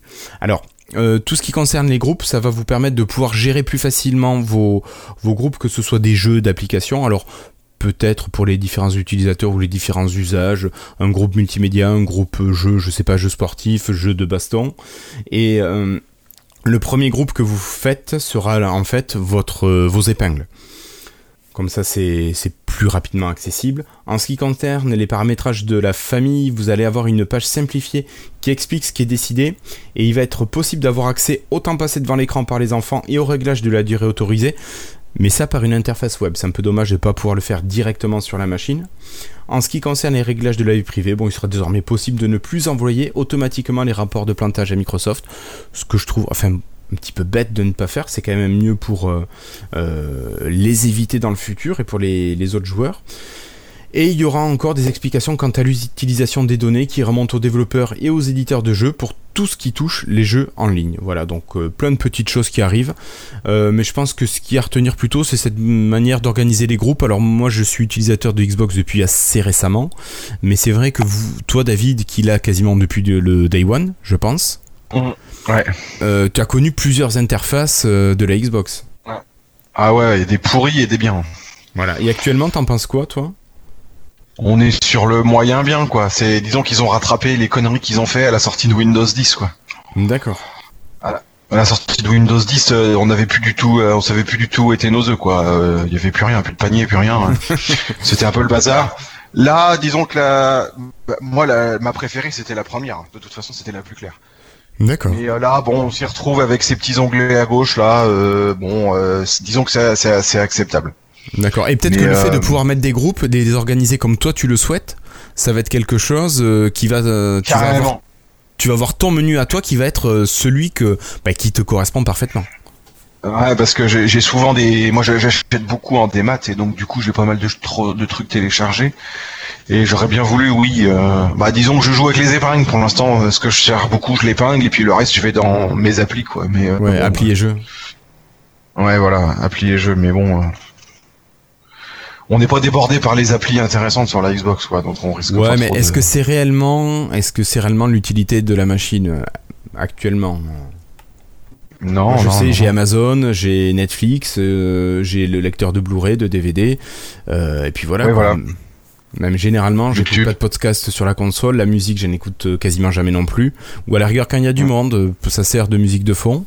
Mais euh, Mais avant l'appli que je me servais le plus, c'était Groove, quoi. Mais bon, ben maintenant c'est fini. quoi. Après, ça dépend. Si tu fais comme moi, si tu mets toutes tes musiques sur OneDrive, ça marche toujours.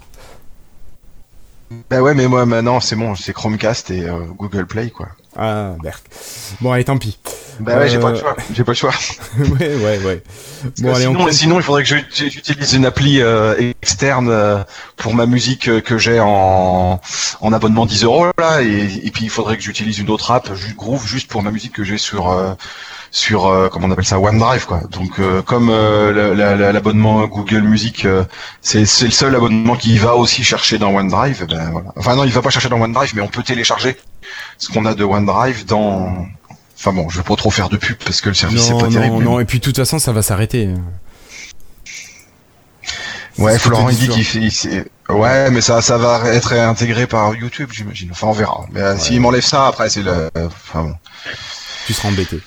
Allez, on continue, on reste sur la Xbox, mais cette fois-ci pour vous parler de chat, parce que quand on est sur la console, on joue parfois à des jeux multijoueurs, et c'est quand même tellement plus agréable de pouvoir communiquer avec eux. Alors, je sais pas s'il y a déjà des, des outils qui permettent de communiquer directement via la Xbox, j'imagine que oui. Normalement, oui, mais il marche pas Bah terrible. oui, il y a Skype. Et il y a Skype Skype, dedans. c'est vrai, il y a Skype. Mais euh, c'est pas toi, Florian, qui va nous dire que Skype, on peut pas toujours lui faire confiance. Non, mais c'est pas Skype à l'origine en natif. Un natif, c'est dans les jeux, tu peux. Enfin, moi, je vois mon fils, il, je Non, joue jamais, moi, mais il joue à Fortnite et. Euh... Non, il y, a- il y a un truc de messagerie intégrée différent de Skype, euh, c'est vrai. Mais il y a Skype aussi qui est intégré, mais je crois qu'il y a un système de messagerie intégré parce que j'ai déjà envoyé des messages via Xbox à l'époque, je me souviens, mais bon, je, me- je, je pense, je pense que c'est un des, des 50 services de messagerie Microsoft qui tournent en parallèle. Et oui, il y en a un. C'est ça. Oui, il y en a un, ouais, ça fonctionne pas mal. hein. Ouais, ça fonctionne bien Bah, mon fils, moi, il invite ses copains avec ça, puis après, il parle soit en chat, soit en casque euh, pendant qu'il joue, quoi. D'accord. J'avais essayé avec Franck pour jouer à, à PES, euh, ça marchait pas. On a été passé sur Discord. D'accord. Eh bien justement, merci. C'est Discord qui arrive sur la Xbox. Alors pour l'instant, c'est encore réservé aux, utilis- aux utilisateurs Xbox en Insider Alpha. Mais ça devrait arriver assez rapidement pour, euh, tout le monde. Euh, c'est que vous allez pouvoir utiliser Discord. Donc le client Discord que vous pouvez avoir sur téléphone, alors Android et iOS, que vous pouvez avoir sur votre PC évidemment. Et vous allez pouvoir tout simplement lier votre compte Xbox Live à Discord et vous pourrez utiliser Discord dans vos jeux. Alors euh, moi je l'ai fait mais vu que je suis pas insider euh, sur la Xbox ben, je peux pas le faire. Mais j'ai lié mon compte Xbox Live donc dès que ça sera sorti ben, je pense que je pourrai profiter de Discord sur la Xbox. Et ça se fait de manière assez simple. Donc euh, vous aurez le, le lien vers le site euh, sur lequel on a pris la news de Windows Central. Et vous avez un petit protocole en quelques étapes pour lier votre Discord à votre compte Xbox Live. Ça se fait très bien, moi je l'ai fait, euh, ça se fait du premier coup quoi. Il vous faut par contre un téléphone sous Android, c'est plus pratique. Voilà, voilà. Euh, on continue, moi juste, euh, je voulais donner un petit coup de chapeau à WhatsApp qui continue à mettre ses applications à jour sur Windows 10 Mobile. Merci les gens de chez WhatsApp, vous pensez encore à ceux qui existent. Donc on n'a pas que la mise en place de la RGPD, on a aussi des corrections de bugs et des ajouts de petites fonctionnalités qui arrivent sur WhatsApp. Donc ça c'est c'est vraiment sympa de voir que les utilisateurs de Windows Phone et Windows Mobile sont encore considérés par certains éditeurs d'applications. Contrairement à d'autres, si vous voyez ce que je veux dire. Allez, on va continuer cette fois-ci avec Ink. Alors, euh, je pense que toi aussi, David, tu pourras peut-être être intéressé par ça. Euh, Ink, c'est un système qui permet d'écrire euh, sur Windows de manière assez facile avec un stylet et qui est utilisé dans certaines applications. moi, je sais que je m'en sers pas mal dans ce qui est Word et OneNote particulièrement, mais là, on a des ajouts de fonctionnalités qui arrivent sur PowerPoint et sur Word. Alors, euh, fonctionnalité Ink sur PowerPoint et des gestures plutôt sur Word. Sur PowerPoint, on a le nouvel outil qui s'appelle Ink Analysis, Analysist, et qui va permettre de créer du contenu dans les présentations de manière naturelle. C'est-à-dire que vous allez prendre vos stylets, vous allez dessiner par exemple un rectangle, un rond, vous allez écrire dedans, mais écrire à la main. Et vous allez pouvoir faire des flèches, tout ça. Et vous allez sélectionner avec l'outil sélection les différentes parties. Vous allez pouvoir dans un premier temps par exemple sélectionner les textes et demander à l'écrire en, écriture euh, euh, avec une police de caractère. Et ça va vous le transformer automatiquement. Les rectangles que vous aurez pu faire, les ronds, les carrés, ben vous allez pareil avec un outil de reconnaissance de forme vous pouvoir les transformer. Donc vous allez avoir des beaux rectangles bien à angle droit comme il faut avec des lignes droites. Et pareil, vos, vos lignes, si vous faites un organigramme, vos flèches, tout ça peuvent être, euh, vous les faites à la main, donc de manière très facile, et euh, PowerPoint va vous les transformer, en belles lignes bien faites avec le système informatique. Donc ça, c'est quand même quelque chose qui marche vachement bien dans les démos. Euh, je l'ai pas essayé moi, mais en tout cas, ça donne vraiment envie de l'essayer parce que c'est assez bluffant et je pense qu'on peut gagner du temps si ça se transforme bien. Et en Word, ça marche pas ça? Alors Word, c'est pas la même chose qui arrive. C'est vraiment des gestures, c'est plus euh, des petites actions. Euh, tu vas pouvoir partager un paragraphe en plusieurs parties grâce à un seul signe. Alors, euh, j'ai pas noté les signes qui sont dans l'un des mots. tu peux rajouter un mot dans une phrase. Tu te rends compte, tu relis, t'as oublié un mot. Tu vas faire une petite flèche par dessous. une tu vas juste faire la pointe de ah flèche en dessous comme on ferait en fait sur une feuille pour dire voilà j'ai oublié mon mot à tel endroit. Tu écris ton mot et il va te le rajouter. T'es ah pas obligé d'aller chercher ta souris, euh, d'aller cliquer. Alors surtout si t'es sur une surface, par exemple, tu relis ton document sur ta surface, t'as enlevé la cover, t'as pas la souris à côté, mais par contre t'as as ton stylet qui est accroché à ta surface. Ben clac, tu fais ça, tu marques euh, l'endroit où il te manque le mot, tu l'écris de manière manuscrite et il te le, il te le transforme automatiquement. Euh, tu vas pouvoir joindre ou séparer des mots tu vas pouvoir utiliser euh, l'écriture manuscrite, euh, bah, et voilà, comme ça se fait, et c'est reconnu automatiquement. Donc ça, c'est quand même des trucs qui sont assez bluffants et super pratiques. Bon après c'est vrai qu'il vous faut le stylet, ça c'est sûr, une tablette graphique à côté, c'est pas ce qui est vraiment euh, utile pour faire ça. donc ces méthodes de modification des documents, ben, il semblerait que ça a été demandé par les utilisateurs, donc voilà, ça y est, c'est arrivé, ça serait bête de s'en priver. alors j'ai pas bien compris l'idée, mais il parlait du fait qu'il fallait un abonnement Office 365. Euh, est-ce que c'est limité? Voilà, si vous avez une version euh, achetée, est-ce que vous avez toutes les mises à jour ou pas? Je sais pas hein, trop comment ça se passe. Bon, moi j'ai la version Office 365, donc je suis pas embêté. Mais voilà, quoi, c'est. Euh, profitez-en, faites-vous plaisir parce que c'est vraiment des petits trucs qui vous font gagner vachement de temps, je trouve. Mhm. Allez, euh, juste vous dire que Forms, si vous avez un compte euh, Office 365 Éducation, vous aviez l'outil Forms qui permet de créer des questionnaires, des, des interros, de faire des devoirs en fait que vous pouvez distribuer aux élèves. Et eh bien maintenant Forms a tellement plu que Forms va être intégré au Office 365 euh, commerciaux professionnels et donc bien sûr j'imagine qu'on va pas distribuer des devoirs aux collègues mais ça va pouvoir faire des, des, sondages des questionnaires pour le travail des, documents à compléter. Donc tout ça, ça arrive dans la version euh, pro commerciale. Euh, voilà, et puis vous dire que Translator... oui Flobo, tu dis c'est pas pour le grand public, oui, pardon. Je dis bien Office 365 euh, professionnel commercial. Dommage, tu te demandes pourquoi ils donneraient pas ça aux gens, parce que ça peut toujours servir, ça leur coûte rien. Je sais bien. Je sais bien, mais tu peux utiliser les, formulaires Excel en ligne aussi. C'est un peu moins poussé, mais, ça marche aussi. Et ça, c'est faisable uniquement, enfin, c'est faisable même pour les gens qui ont des comptes gratuits. J'ai ajouté quelques news express après que je peux faire rapidement. Ouais, allez, vas-y rapidement, en espérant que ta connexion tienne encore le coup. C'est juste qu'il y a une nouvelle variante de Windows 10 qui est apparue sur les dernières versions Insider. Donc si on regarde toutes les variantes existantes, vous savez, il y avait par exemple la Core, la Pro, à l'époque il y avait la mobile, mais qui a disparu. Ah bon? Euh, il, y a une nouvelle, il y a deux nouvelles variantes d'ailleurs qui sont apparues. Il y a une nouvelle variante Windows 10 Andromeda qui est apparue. Donc bon, on ne sait pas encore euh, si ça sera utilisé un jour pour un appareil ou pas. Et également une variante Windows 10 Lean qui était, euh, qui veut dire Windows 10 maigre, qui elle est déjà fonctionnelle dans les dernières, dernières versions Insider et peut être installée. Alors c'est une version light de Windows où ils ont enlevé tous les packages qui sont pas euh, euh, euh, 100% euh, nécessaires. Donc ça, fait une installation de Windows super légère de 6,5 Go au final. Et l'idée c'est d'avoir bah, ça sur les tablettes où il y a le moins d'espace possible. Oui, pour les tablettes qui font 16 Go de stockage. Oui, oui, bah, oui, j'imagine. Bon, j'espère pas, pas moins parce que sinon ça va faire mal. C'est des gens qui se remettent à faire des tablettes de, de 12 Go, je sais pas quoi, ça va mal finir. Ah ouais, parce que je croyais que ça avait, euh, ça avait baissé le prix du stockage quand même. Parce que là. euh, Enfin, Déjà, je trouve que 32 fini, sur une tablette, c'est un peu léger. Enfin bon. C'est une variante super légère. Mm. Une autre toute petite nouvelle, c'est que Microsoft Translator est maintenant euh, compatible avec Windows Ink. Si vous lancez le système Translator, vous pouvez taper euh, le texte à la main et il pourra être traduit. Bon, c'est tout petit, hein, c'est juste une petite mini news.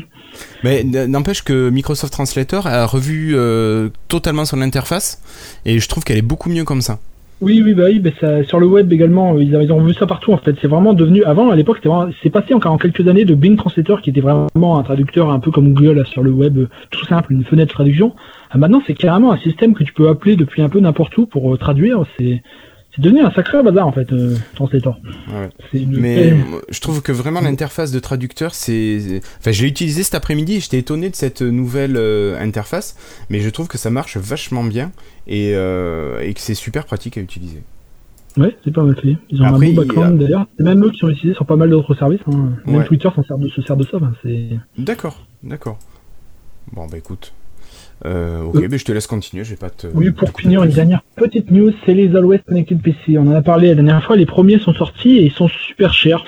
Et donc, bah évidemment, pour l'instant, c'est pas un... C'est que le début, hein, mais c'est pas un- on va dire que ça attire pas les foules. hein. Les reviews disent que c'est très cher pour ce que c'est et que bah il faut mieux, il faut mieux acheter autre chose. Et Qualcomm, eux, ils disent que bah c'est un, c'est des premières versions et que pour le prix, on a une très bonne batterie et des performances correctes et ils défendent leur- les machines. Microsoft, eux, ils ont fait un petit commentaire en disant que ouais, bah, c'est que une partie des appareils Windows 10, il y a autre chose, c'est pas grave. Donc euh, Est-ce que Microsoft on- prend une distance par rapport à ça? Voilà, l'idée c'est que t'as- on a l'impression que, c'est que Microsoft est déjà en train un peu de dire oui, bah non, euh, au revoir, c'est pas très grave, on va laisser ça de côté, ça on abandonne, c'est un peu. Enfin, je pense pas que ce soit à ce point-là parce qu'on est au tout début du truc, mais encore une fois, vu l'historique que Microsoft a parfois à lâcher les produits qui marchent pas rapidement. Tout de suite, ça a causé, euh, bah, ça a causé des news où les gens disent ça y est, Microsoft est déjà, euh, c'est sorti depuis 15 jours, Microsoft abandonne déjà les Always Connected PC. Ça fait un peu. euh, C'est peut-être un peu, comme- un peu fort, mais bon. Oui, oui, ça va un peu vite, mais on va dire que ça montre un peu qu'il y a un petit manque de confiance sur les. Quand Microsoft s'engage sur un nouveau marché, on- la communauté qui suit Microsoft a un peu peur de les suivre hein, maintenant, et ça montre, je trouve, encore une fois, cette, euh, cet état des- des- d'esprit. Qui est... Et Microsoft arrange pas les choses en faisant des commentaires comme ça, en fait. Oui, oui. Après avoir, euh, peut-être qu'on aura une deuxième vague de PC Always Connected qui seront un peu plus performants.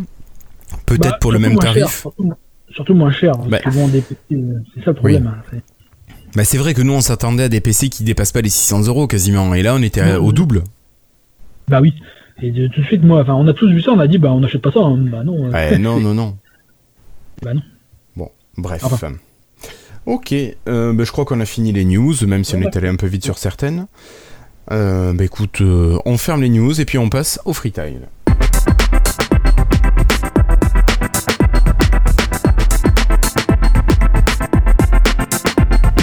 Bon, Flobo, je te laisse euh, commencer. Hmm, J'avais pensé à Freetile pendant l'épisode et je l'ai oublié en fait maintenant. Mince. Zut Moi, t'appelais Cassim, toi. C'est ce que je voulais dire. Je fais un Freetile à l'arrache. J'ai euh, mon Nokia 8 a fait un vol plané dans un taxi londonien et il a, il a quasiment rien. Il a tout petit terrafleur derrière, mais je trouve quand même comme quoi euh, les Nokia ça continue d'être solide. Hein. Oui, oui, oui. Mais il a une coque euh, plastique ou une coque métallique Non, que le dalle, il a rien. Il est... Non, non, mais je veux dire nativement. Non, il a rien. Euh, oui, c'est arrière, c'est un peu c'est de l'aluminium, je crois. Oui, parce que moi je vois le, le N5, euh, il est métallique euh, au niveau de la coque arrière. Je crois, enfin, je sais plus, je sais même pas en fait. son- Ça, ça ressemble à. Hmm. Je vais pas regarder en fait, mais ça fait un peu froid pour l'aluminium. mais C'était un peu de, c'était un peu plus métallique. Je sais pas exactement ce qu'ils ont. Ça fait un peu entre les deux. Ça fait pas entièrement froid comme métal, mais c'est pas non plus. Euh... Faut voir que je vois. J'ai jamais regardé également. Bon. Ok. Bon, le débat de quoi, de quoi est fait mon Nokia 8, j'en sais rien. Eh ben, tu regarderas sur euh, la boîte, je pense que. Non, c'est pas du polycarbonate, Guillaume. Non, ça, non, ça, je sais le toucher, ça c'est le toucher parfait qu'on avait sur les lumières et ça, on la retrouvera pas encore avant longtemps. Non, non, non, ça. Perfection, on s'en rappelle, c'est- c'était ça, je m'en souviendrai. Ouais, tu vois, j'ai même encore un Lumia 1520 dans la main. Donc je, je sens tout à fait ce que c'est. C'est pas du tout du polycarbonate. Allez, euh, ben merci Florian. Et si tu, si David nous parlait un petit peu de son freetail ou de ses deux freetiles, coup de cœur et coup de Ouais, gueule, j'ai l'impression. J'en ai un tout petit coup de gueule, c'est que euh, j'étais content d'avoir trouvé la marque OnePlus euh, parce que je trouvais que mon OnePlus 5 était vraiment génial et puis ben là ils annoncent un OnePlus 6 avec un une encoche donc euh, va falloir que je trouve autre chose. Alors l'encoche, je- c'est c'est ce petit truc là en haut de l'écran et c'est ça qui t'embête. Voilà. Avec complètement oui moi ma, ma barre dans ma barre de, de qui sert de qui sert de notification en haut, elle est toujours quasiment pleine quoi. Donc si j'ai une encoche qui prend voilà, la moitié ou ne serait-ce qu'un tiers ou la moitié de de cet espace-là, ben je sais pas où elles vont aller mes notifs. Il faudra que je décale mon écran et que je perde 3 mm en haut quoi. Donc euh, c'est ingérable. Parce qu'ils disent tous ouais mais l'encoche si vous aimez pas, vous pouvez euh, logiciellement mettre une barre noire à la place dans les options, mais du coup tu perds 3 mm d'écran quoi. Donc euh. Bref, euh, Bah, voilà. tu prendras un Nokia. Un Alcatel, il dit. Ben, je me demande, oui. euh, Il y a Nokia, Honor, euh, il y a Xiaomi aussi. De toute façon, euh, j'irai pas chez Samsung, donc j'irai pas non plus chez, je sais pas où. Donc, euh, ouais, je sais pas, Honor, Xiaomi ou Nokia. Peut-être, on verra. Euh, non, mon, mon, mon, mon Far Cry sérieux, j'allais dire. Mon pas sérieux, mal, sérieux. C'est Far Cry 5, donc je suis, je suis, j'ai acheté le jeu et euh, parce que j'ai- j'aime beaucoup Far Cry, j'ai fait, j'ai fait 2, 3, 4, j'avais pas fait le 1, je crois. Il était, il devait être sur la première Xbox ou la 360, je sais plus. Enfin bref, j'ai bien l'habitude du jeu et puis euh, donc ça ça a pas changé, c'est toujours un peu les mêmes choses en vue euh, en vue où on voit que nos bras là, je sais plus comment on appelle ça. Ah, vu la première personne. Voilà, vu à la première personne, euh, toujours autant de liberté de mouvement, le thème est sympa. On doit lutter en fait contre une secte religieuse qui qui veut un peu euh, Des gros frappadingues. voilà, qui veut faire tu, tu- ah bah oui, c'est vrai que vous Ah ben, y êtes nous on y joue sur PC avec Franck. Ouais, c'est vrai. Et puis euh, donc euh, euh, l'aventure est toujours aussi bien. Et je lui ferai quand même. Je vais commencer par les reproches. Euh, euh, je lui ferai quand même un reproche, c'est que le, le, le- les, pour trouver les missions, en fait, c'est plus aussi linéaire qu'avant. Des fois, en fait, je me retrouve sans mission à faire parce que faut, en fait, pour activer des missions annexes ou la mission principale, il faut croiser des gens le long du chemin, leur parler, s'arrêter, sortir de la bagnole. Par exemple, moi, ce que j'adore dans Far Cry, c'est libérer les camps de- d'ennemis en, en essayant d'être le, de ne pas me faire repérer du tout. Donc Ouais. je l'ai fait plein de fois. Et ben à un mode, des fois en fait j'ai plus de camp à libérer alors qu'il en reste, mais faut que je trouve la bonne personne euh, derrière le, le caillou de la route, euh, je ne sais quoi, qui va me dire ah bah ouais tiens en fait il y a un camp là-bas quoi. Et je trouve ça un peu pénible de de, de pas les avoir direct euh, comme comme avant quoi. Ouais, ouais, ouais. Mais ça t'oblige à, à communiquer un petit peu avec les gens et avoir de pseudo relations euh, avec ouais les mais je suis un sauvage moi. Moi je suis un sauvage moi j'aimerais bien. Veux Non, pas voilà, c'est-. Je comprends l'objectif du je comprends l'objectif du jeu qui est de vraiment s'intégrer dans la nature, dans la population, dans le truc. Mais moi ça me gonfle quand je, je veux faire une partie que j'aimerais bien aller faire un, truc que j'aime bien et que bah non en fait faut que je cherche la bonne personne qui va me donner la bonne mission quoi. C'est un peu pénible. Ouais. Et, euh, et sinon, il y a des espèces de bugs aussi au niveau des, des, des personnages ou des animaux qu'on tue. Par exemple, l'autre jour, j'étais contre trois loups, en fait, et euh, donc du coup, bah, le temps que je tue le premier, le deuxième, le troisième s'est un peu enfui euh, à 50 mètres. Et après, il fallait récupérer leur peau, évidemment, pour les vendre. Et souvent, en fait, soit les ennemis, soit les animaux disparaissent au bout de 10 secondes ou 20 secondes qu'on les a euh, tués. Et si on n'a pas ramassé leurs armes ou leur peau avant, eh ben, ils sont plus là. C'est un bug qui est assez chiant, je trouve. Des fois, tu perds ton temps euh, juste pour aller pour gagner de l'argent, à aller à la chasse ou des trucs comme ça. Et si tu ramasses pas tout de suite, c'est ça marche. C'est pas à chaque fois. Des fois, je vais faire un tour à un kilomètre en bagnole, je reviens, il y a encore le mec que j'ai tué il y a 10 minutes. Et des fois, au bout de 20 secondes, euh, il manque, euh, il manque, euh, il manque une personne euh, ou un truc. euh, ou des fois aussi, quand on les tue dans les fourrés très hauts, on les trouve plus dedans. C'est, un- c'est, un bug qui est, Ça, je l'ai euh, comme bug, le fait de pas trouver des fois les, les cadavres, mais j'ai jamais eu le problème, enfin j'ai jamais constaté des cadavres qui disparaissent alors que tu les as tués et que tu aurais voulu y revenir. Après, je, je fais pas le tour, je reviens pas 10 minutes après au même endroit où je m'en souviens plus, quoi, mais... euh, Non mais si, bah, des fois t'as tué quelqu'un euh, ou euh, enfin quand- souvent c'est les animaux en fait. Tu les as tués juste pour avoir leur peau quoi, puis avoir un peu de crédit. Ouais, Et euh, tu sais exactement où tu l'as tué à côté du caillou là. T'as beau chercher partout, il y est pas quoi. ouais, ouais. Donc euh, bah je, je trouve ça un peu pénible moi. Mais euh, voilà. Mais sinon dans les dans les avantages, euh, ce qui est vraiment génial, c'est qu'on a des, les compagnons. On a neuf compagnons. J'ai débloqué les neuf compagnons tout de suite moi pour essayer de faire les missions de différents de différentes sortes possibles. Ouais. On a des compagnons qui nous accompagnent. On a le chien qui, moi, c'est mon préféré parce que tu peux l'envoyer au cœur d'un des ennemis. euh, il croit que c'est un chien errant et du coup, il détecte tous les ennemis euh, avec son odorat. En fait, euh, tu, donc il, il- il te pointe tous les ennemis comme ce que tu fais normalement avec la jumelle, mais avec la jumelle, quand ils sont derrière un bâtiment, tu peux pas. Bah, logique. Tandis que et les- donc, tandis que quand tu es avec le chien, tu lui fais faire le tour du camp, tu pointes un endroit, tu lui dis va voir par là, et tu vois tic tic tic tic tous les bonhommes qui se. Alors c'est un peu facile évidemment, mais Mais quand tu un veux quand- possible. hein. voilà, mais quand tu veux être en discrétion, en discrétion absolue, en fait, bah c'est génial. T'as des personnages aussi l'ours et puis le puma ou le pas le puma ou le je sais plus le truc qui, qui ressemble à un puma, Je crois que c'est un puma. Ouais, qui qui permettent de- d'attaquer, qui ont une grosse résistance aux armes, ils peuvent tuer deux trois personnes avant de se faire balourder. T'as la fille en hélico aussi qui attaque du ciel. T'as le mec furtif aussi qui t'aide. Il est un peu lourdingue par contre lui. Ah bah t'as le mec aussi Ça- au bazooka, lui il est pas très furtif. Le mec au bazooka, lui, il est pas furtif du tout, mais par contre, il peut être pratique sur certaines missions. Enfin bon, voilà, ça permet de faire des missions. Euh, euh, c'est ce qui est chiant d'ailleurs, c'est qu'on peut pas rejouer la mission une fois qu'on l'a accomplie. C'est vrai. Ça, ça. Ouais. Ça, c'est un peu euh, dans, dans. Tu refais une partie. Ouais, voilà, bah, il faudra faire la partie à la fin, quoi.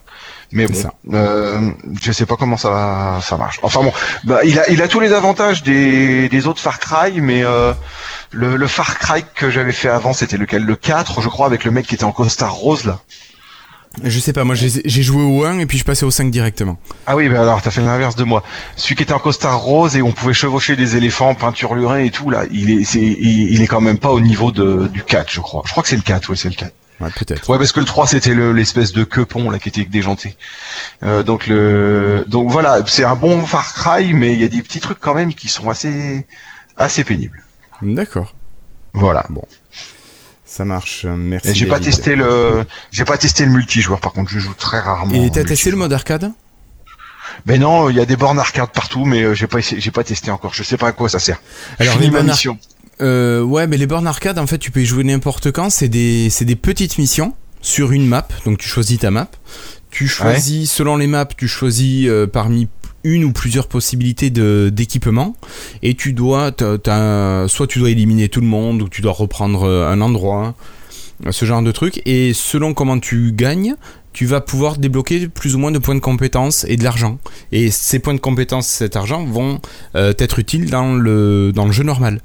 Ah bah faut que j'aille voir ça alors. Ah bah ça ça m'intéresse par contre. voilà Ah oui, mais j'ai pas j'ai pas testé encore. Oui, ah, par contre ce qui est chiant c'est que quand on est dans un endroit où il y a un, un- une borne arcade avec un mec qui joue, à chaque fois que tu passes à côté de lui, il dit "Oh, c'est génial, on peut faire ses propres niveaux et tout." Ah, c'est pénible. ouais ouais Mais bon. Bah, enfin, ça, comme ça, t'en- tu l'entends qu'il y a une borne arcade, quoi. Mais Des ça. fois, c'est Ah, juste tu un les vois généralement. Ouais, voilà. Ah oui, donc on peut gagner des trucs pour là. Ah bah oui, Oui. parce que moi je suis un peu, j'aimerais bien débloquer aussi toutes les compétences, mais j'ai du mal à croire que ça va être possible. Ben, Mais si tu coup, joues au mode ça. arcade, chaque fois que tu prends un niveau au mode arcade, tu prends un point de compétence. D'accord. Donc ça peut t'aider à gagner quelques points de compétence. Après, t'as toutes les caches de survivaliste aussi pour trouver plein de points de, de compétences. Ouais. Voilà. Ouais, c'est ce que c'est. Pour l'instant, j'ai été sur les. Oui. Mais c'est pareil pour trouver les caches de survivaliste, il faut parler à des gens, quoi.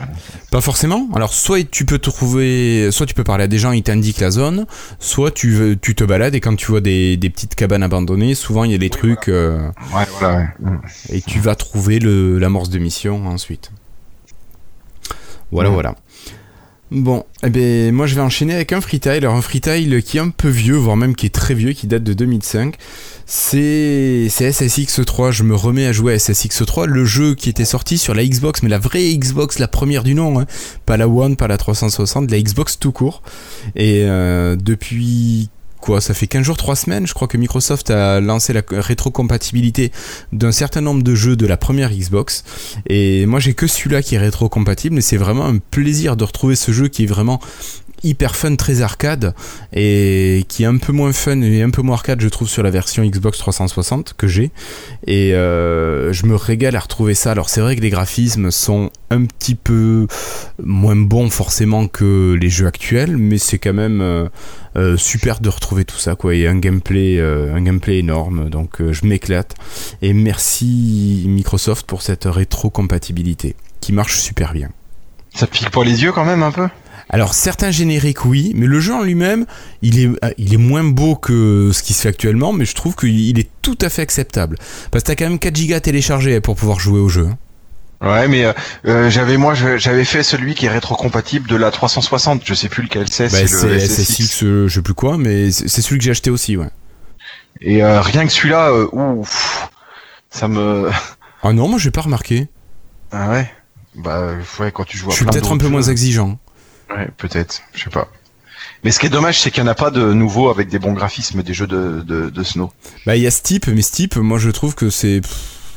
Ça m'éclate pas, quoi. J'ai pas essayé. Moi je l'ai pris et il était en promo à 15 euros, un truc comme ça. Mon fils adore Steep, mais moi tu vois, c'est SSX3, c'est. Euh, c'est vraiment le côté hyper fun et hyper arcade avec des, des sauts de malade que tu peux faire. Les, les pipes, là, je m'éclate dans les pipes à faire euh, des successions de, de, figures, des super Uber. Mais t'as as essayé le, euh, enfin il est pas il est pas gratuit je crois le Tony Hawk la remaster qui est sorti là? Non non je l'ai pas je l'ai pas essayé celui-là. Il a été gratuit pendant un moment c'est pas mal hein. non mais tu veux dire il était sur le il était sur le Live Gold? Euh, je crois que c'est ça, oui. je me demande si je l'avais pas acheté, je sais plus. Enfin bon. Ça me dit rien, ça dit Je surveille les jeux depuis décembre, depuis que j'ai la console, mais ça, ça me dit rien. Moi, j'étais un grand fan de Tony Hawk sur euh, PlayStation 1, 2, 3, tout, et j'étais content de le retrouver. Euh. D'accord, oui. Non, non.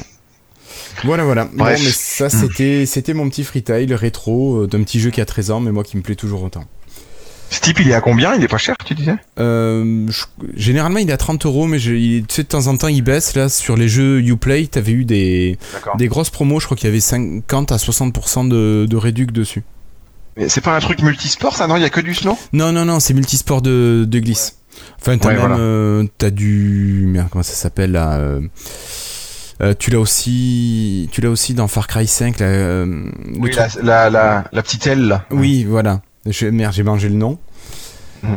Mais t'as du parapente aussi dans ce type, t'as du ski, du snow, euh, t'as plein de trucs différents. Ouais, voilà. Tu dois avoir 8 activités différentes. Peut-être que je teste ça. Ouais. Voilà. Allez. Euh, ah, juste avant, je me rappelle ce que je voulais dire tout oui, à l'heure. Flobo, vas-y. Euh, tu m'as tu m'as fait penser à ça. C'est Nintendo, je sais pas si vous avez vu, moi j'ai une ah Switch et Nintendo a annoncé le son online enfin. Je sais ah. pas si vous avez suivi, mais c'est n'importe quoi. Oui, complètement. On en a parlé sur le Slack. Oui, oui, ils sont complètement perchés. Enfin, c'est, c'est, c'est, je veux dire, ils te, oui, ils donnent pour euh, les tarifs, 4 euros par, pour un mois, 7 euros pour 3 mois et 20 euros pour un an. Et comme Microsoft, ils donnent un pass pour avoir accès à des jeux, mais c'est que des jeunesses, quoi, 10 jeunesses. Mais. ils malade sont pas bien qui. Euh, bah, j'aime bien, c'est bien Super Mario Bros 1, Legend of Zelda 1, euh, Dr Mario, Scramber, mais bon, euh, faut arrêter 5 minutes. Hein, c'est, c'est, je veux dire, ils sont, ils sont, ils sont à côté de la plaque, les gens. Hein, c'est et à côté de ça, en plus, il faut prendre leur abonnement pour pouvoir gérer ses sauvegardes. On peut pas faire un backup de ses sauvegardes sans avoir leur abonnement. Enfin, je trouve ça complètement délirant. C'est, c'est Nintendo. Ouais, ouais, ouais. Bah, c'est vrai que là-dessus, l'abonnement Microsoft, enfin l'abonnement Xbox, au début, on s'est quand même posé la question de, l'utilité, mais quand tu vois les hits qui arrivent, tu te dis bah c'est peut-être quand même pas mal, quoi. surtout par, par, comparaison, quand je vois Nintendo, ils, ils te donnent quoi? Ils sont là, ouais, et faut, ils sont dignes de meilleure jeunesse. Ouais, mais euh, non, mais il faut arrêter 5 minutes, ils sont, ils sont à côté de la plaque. Vos jeux, ils sont déjà rentabilisés 15 000 fois. Oui, et puis en plus, attends, des jeunesses, on est en 2018, quoi. oui, oui, bah, oui. Je sais bien. Donc, par exemple, à des jeunesses, tennis, quoi. Tennis sur NES, tu viens à quoi ça ressemblait? C'est, c'est, c'est deux pixels qui se bougent devant, devant, devant le truc, quoi. Ouais. ouais. ouais, ouais, Mais oui, c'est...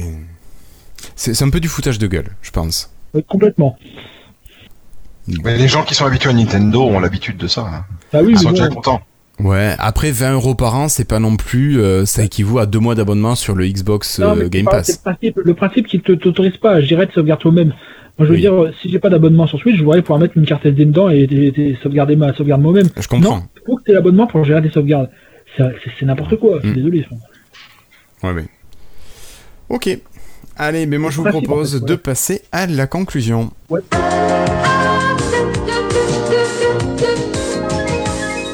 Alors, ben, vous pouvez nous retrouver euh, pour euh, chatter avec nous assez facilement en allant tout simplement sur Slack.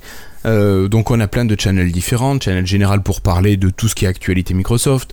Euh, on a des channels plus spécifiques dédiés aux devices, dédiés aux applications, dédiés à même à Android pour euh, ceux qui utilisent les, devices Android. On a de tout, donc pour nous retrouver c'est très simple, vous envoyez un email à contact@lifetile.fr et nous on vous rajoute sur le Slack et ça vous donne accès très facilement. Un petit point sur les mots des auditeurs. On a eu un petit commentaire de Tutut la boulangère qui, qui vient de quitter le navire euh, Windows pour le petit robot vert et qui nous qui faisait un petit rappel par rapport à mon freetail de la dernière fois avec mon matériel électrique, euh, enfin mon matériel réseau qui avait claqué. Mais lui aussi, il avait à peu près la même chose. Euh, voilà, donc bah écoute, une petite pensée à toi, Tutut la boulangère. On a comme en passant sur Twitter qui s'étonnait de la disparition des services liés à Cortana. Alors, bah, c'est ce que tu disais tout à l'heure, Flobo, il y a tout ce qui est parti. Lui, il n'était pas encore passé en version 18.03, donc il avait le beau message toulé qui disait que le service n'existait plus. Autant Ouais. supprimer carrément le bouton pour la recherche de musique. hein. Ouais, c'est pratique, ça, franchement. Voilà, ça fait pas très pro. Voilà, et puis euh, un petit salut à Phil qui nous disait qu'il aimait bien notre émission, donc merci beaucoup Phil. Ah oui, si j'oubliais, tiens, euh, notre ami Dermins euh, qui nous signalait que sur le blog, sur le site Blog Nouvelle Technologie, il y avait l'histoire d'un brevet Microsoft qui pourrait ressusciter une autre version du band. Alors pareil, je vous mettrai ça sur le billet si vous voulez aller voir. J'ai bien dit une autre version du band et pas un band 3. hein, on est bien d'accord. Allez, bon, vous avez un petit mot à, à laisser à nos auditeurs, à nos auditeurs, ou est-ce qu'on conclut, messieurs? Ne désespérez pas, un jour ça, ça s'en ira. Je m'associe. Bon, je ne peux que faire de même. Allez, bah écoutez, merci à vous deux d'avoir été présents. Euh, merci à nos auditeurs euh, qui étaient là dans le chat. Merci à David qui est venu nous donner quelques informations. Et puis on vous dit à dans 15 jours. D'ici là, portez-vous bien et à très bientôt. Salut tout le monde Salut. Tu au fait de Pâques?